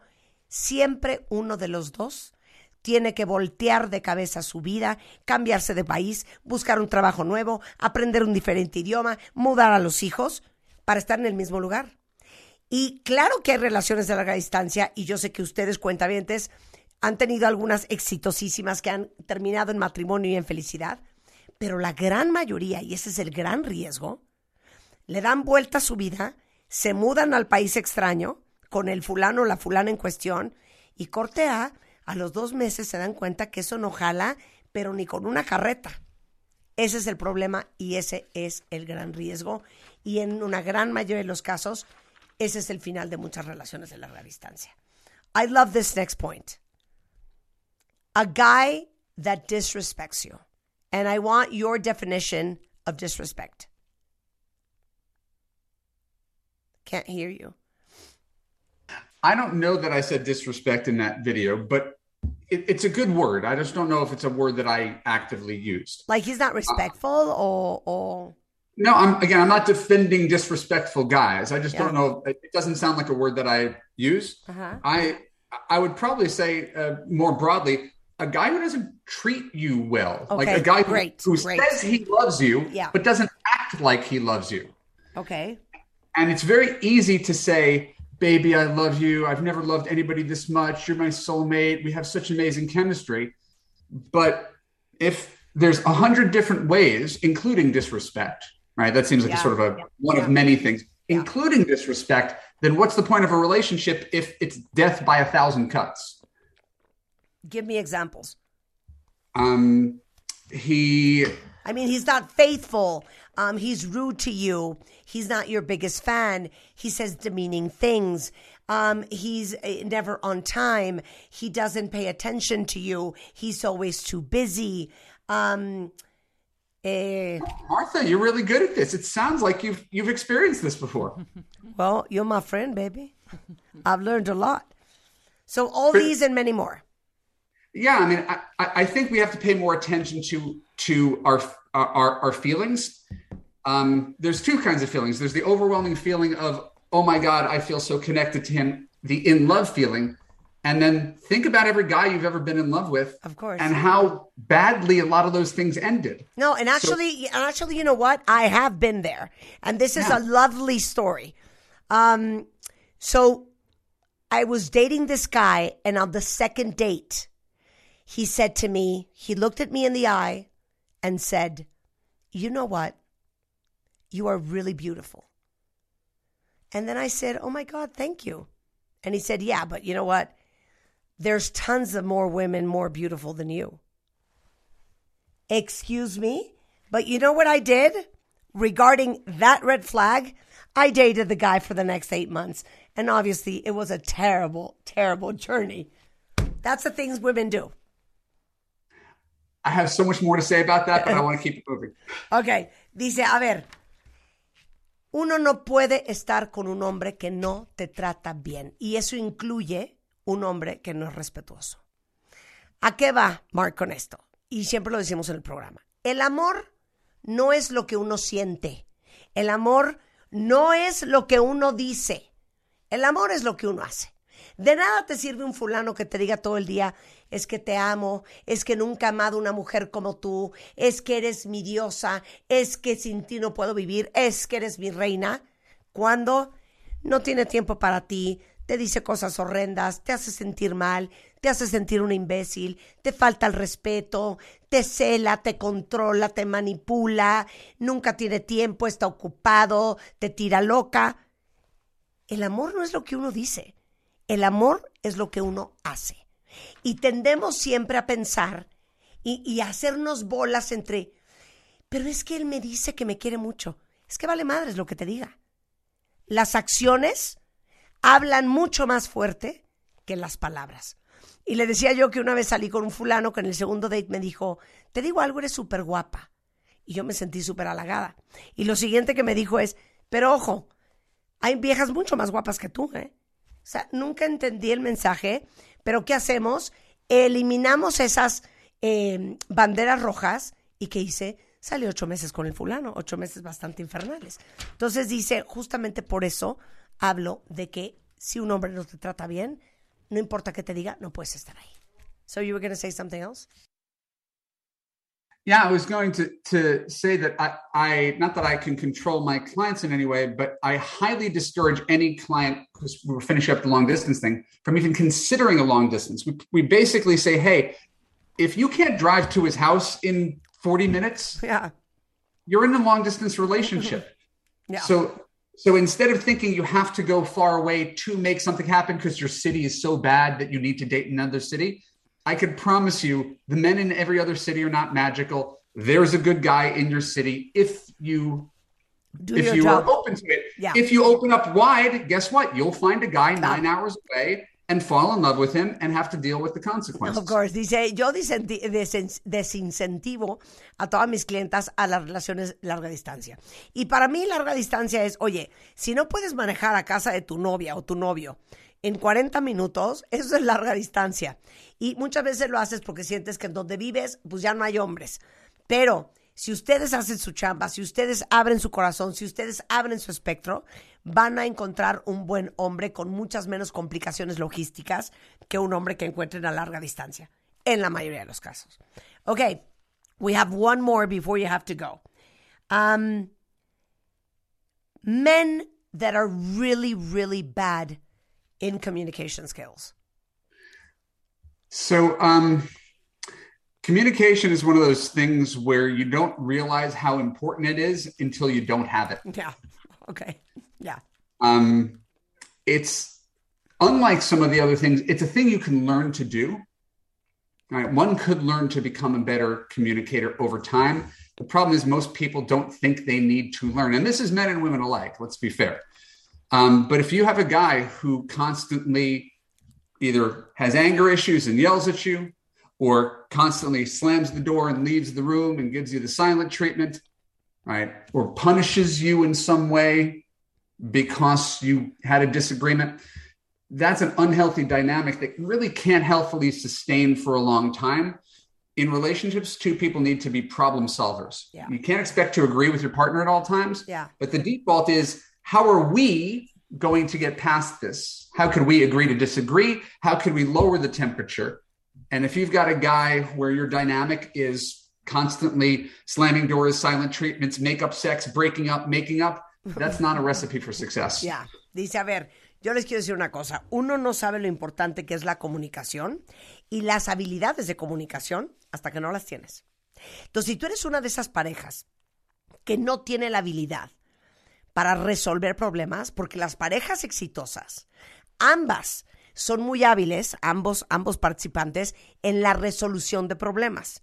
Pero si tú eres una de esas parejas que todo es a gritos, sexo de reconciliación, nos peleamos, nos contentamos, nos madreamos, nos amamos, las probabilidades de que esa relación sea exitosa son muy bajas. El aprenderte a comunicar de manera asertiva y eficiente es algo que sí se puede aprender. Y es muy importante que ambos en la pareja estén dispuestos a volverse más hábiles y más efectivos en la forma en que se comunican, sobre todo cuando se trata de resolver broncas. Evan Mark Katz, cuentavientes, ha graduado y tienen que verlo en Instagram porque aparte a veces postea a las exitosas parejas que ha logrado juntar. O sea, mujeres que él coachea porque solo coachea mujeres y que han encontrado el amor. Y entonces él siempre postea fotos de sus clientas graduadas y exitosas. El curso se llama Love You. Y si ustedes entran a evanmarkcats.com, se los pongo ahorita en Twitter, pueden tomar el curso desde donde quiera que estén. Eh, y es un curso para dejar de cometer los mismos errores que cometemos las mujeres, sobre todo las que somos exitosas, autosuficientes, independientes, que juramos que A, a todos los hombres les damos miedo, que eso es una cosa muy grave, y B, que necesitas un hombre como tú, pero en, en- en- necesitas una mujer como tú, pero en hombre. No, no es así. Y eso les enseña Evan. Es evanmarkcats.com, es evanmarkcats en Twitter, en Instagram y en Facebook. My friend, a big kiss all the way to LA. Thank you so much. Martha, you're very good to me. I'm always glad to be here with you. Love you, my friend. Talk to you soon. You too. Bye bye. Son las 12.53 de la tarde en W Radio. Oigan, les tengo una felicidad. Eh, hoy salió el segundo drop de nuestra colección Marta de Baile por Ivonne de ropa. Spring Summer 2022. Si les ha encantado lo que me han visto puesto últimamente en Instagram, hoy sale el nuevo drop. Eh, hay envíos internacionales, no importa en qué parte del mundo estén, a través de ivon.com. Igualmente, envíos nacionales a cualquier rincón del país a través de ivon.com y de liverpool.com.mx. Y aparte, en las tiendas tanto de Ivon como de Liverpool físicas, ese vestido espectacular rojo largo que me vieron, que tanto nos pidieron, que sacamos en rosa en diciembre, ahí está. El look de víbora, pantalón y saco sale a la venta hoy. El pantalón negro y blanco con tul en las piernas que me vieron en el Master Moi del mes de diciembre. Ahí también lo pueden encontrar. El coat rojo, el blazer blanco que traigo hoy. Corran a ivon.com antes que se acabe, a liverpool.com.mx y en todas las tiendas. Tengan un lindísimo fin de semana. Nos vemos el lunes en punto de las 10. Mucho más el resto de la tarde en W Radio.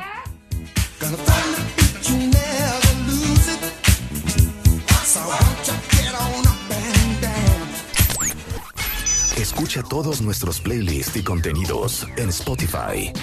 Búscanos como Marta de Baile. Marta de Baile 2022. Estamos de regreso y estamos donde estés.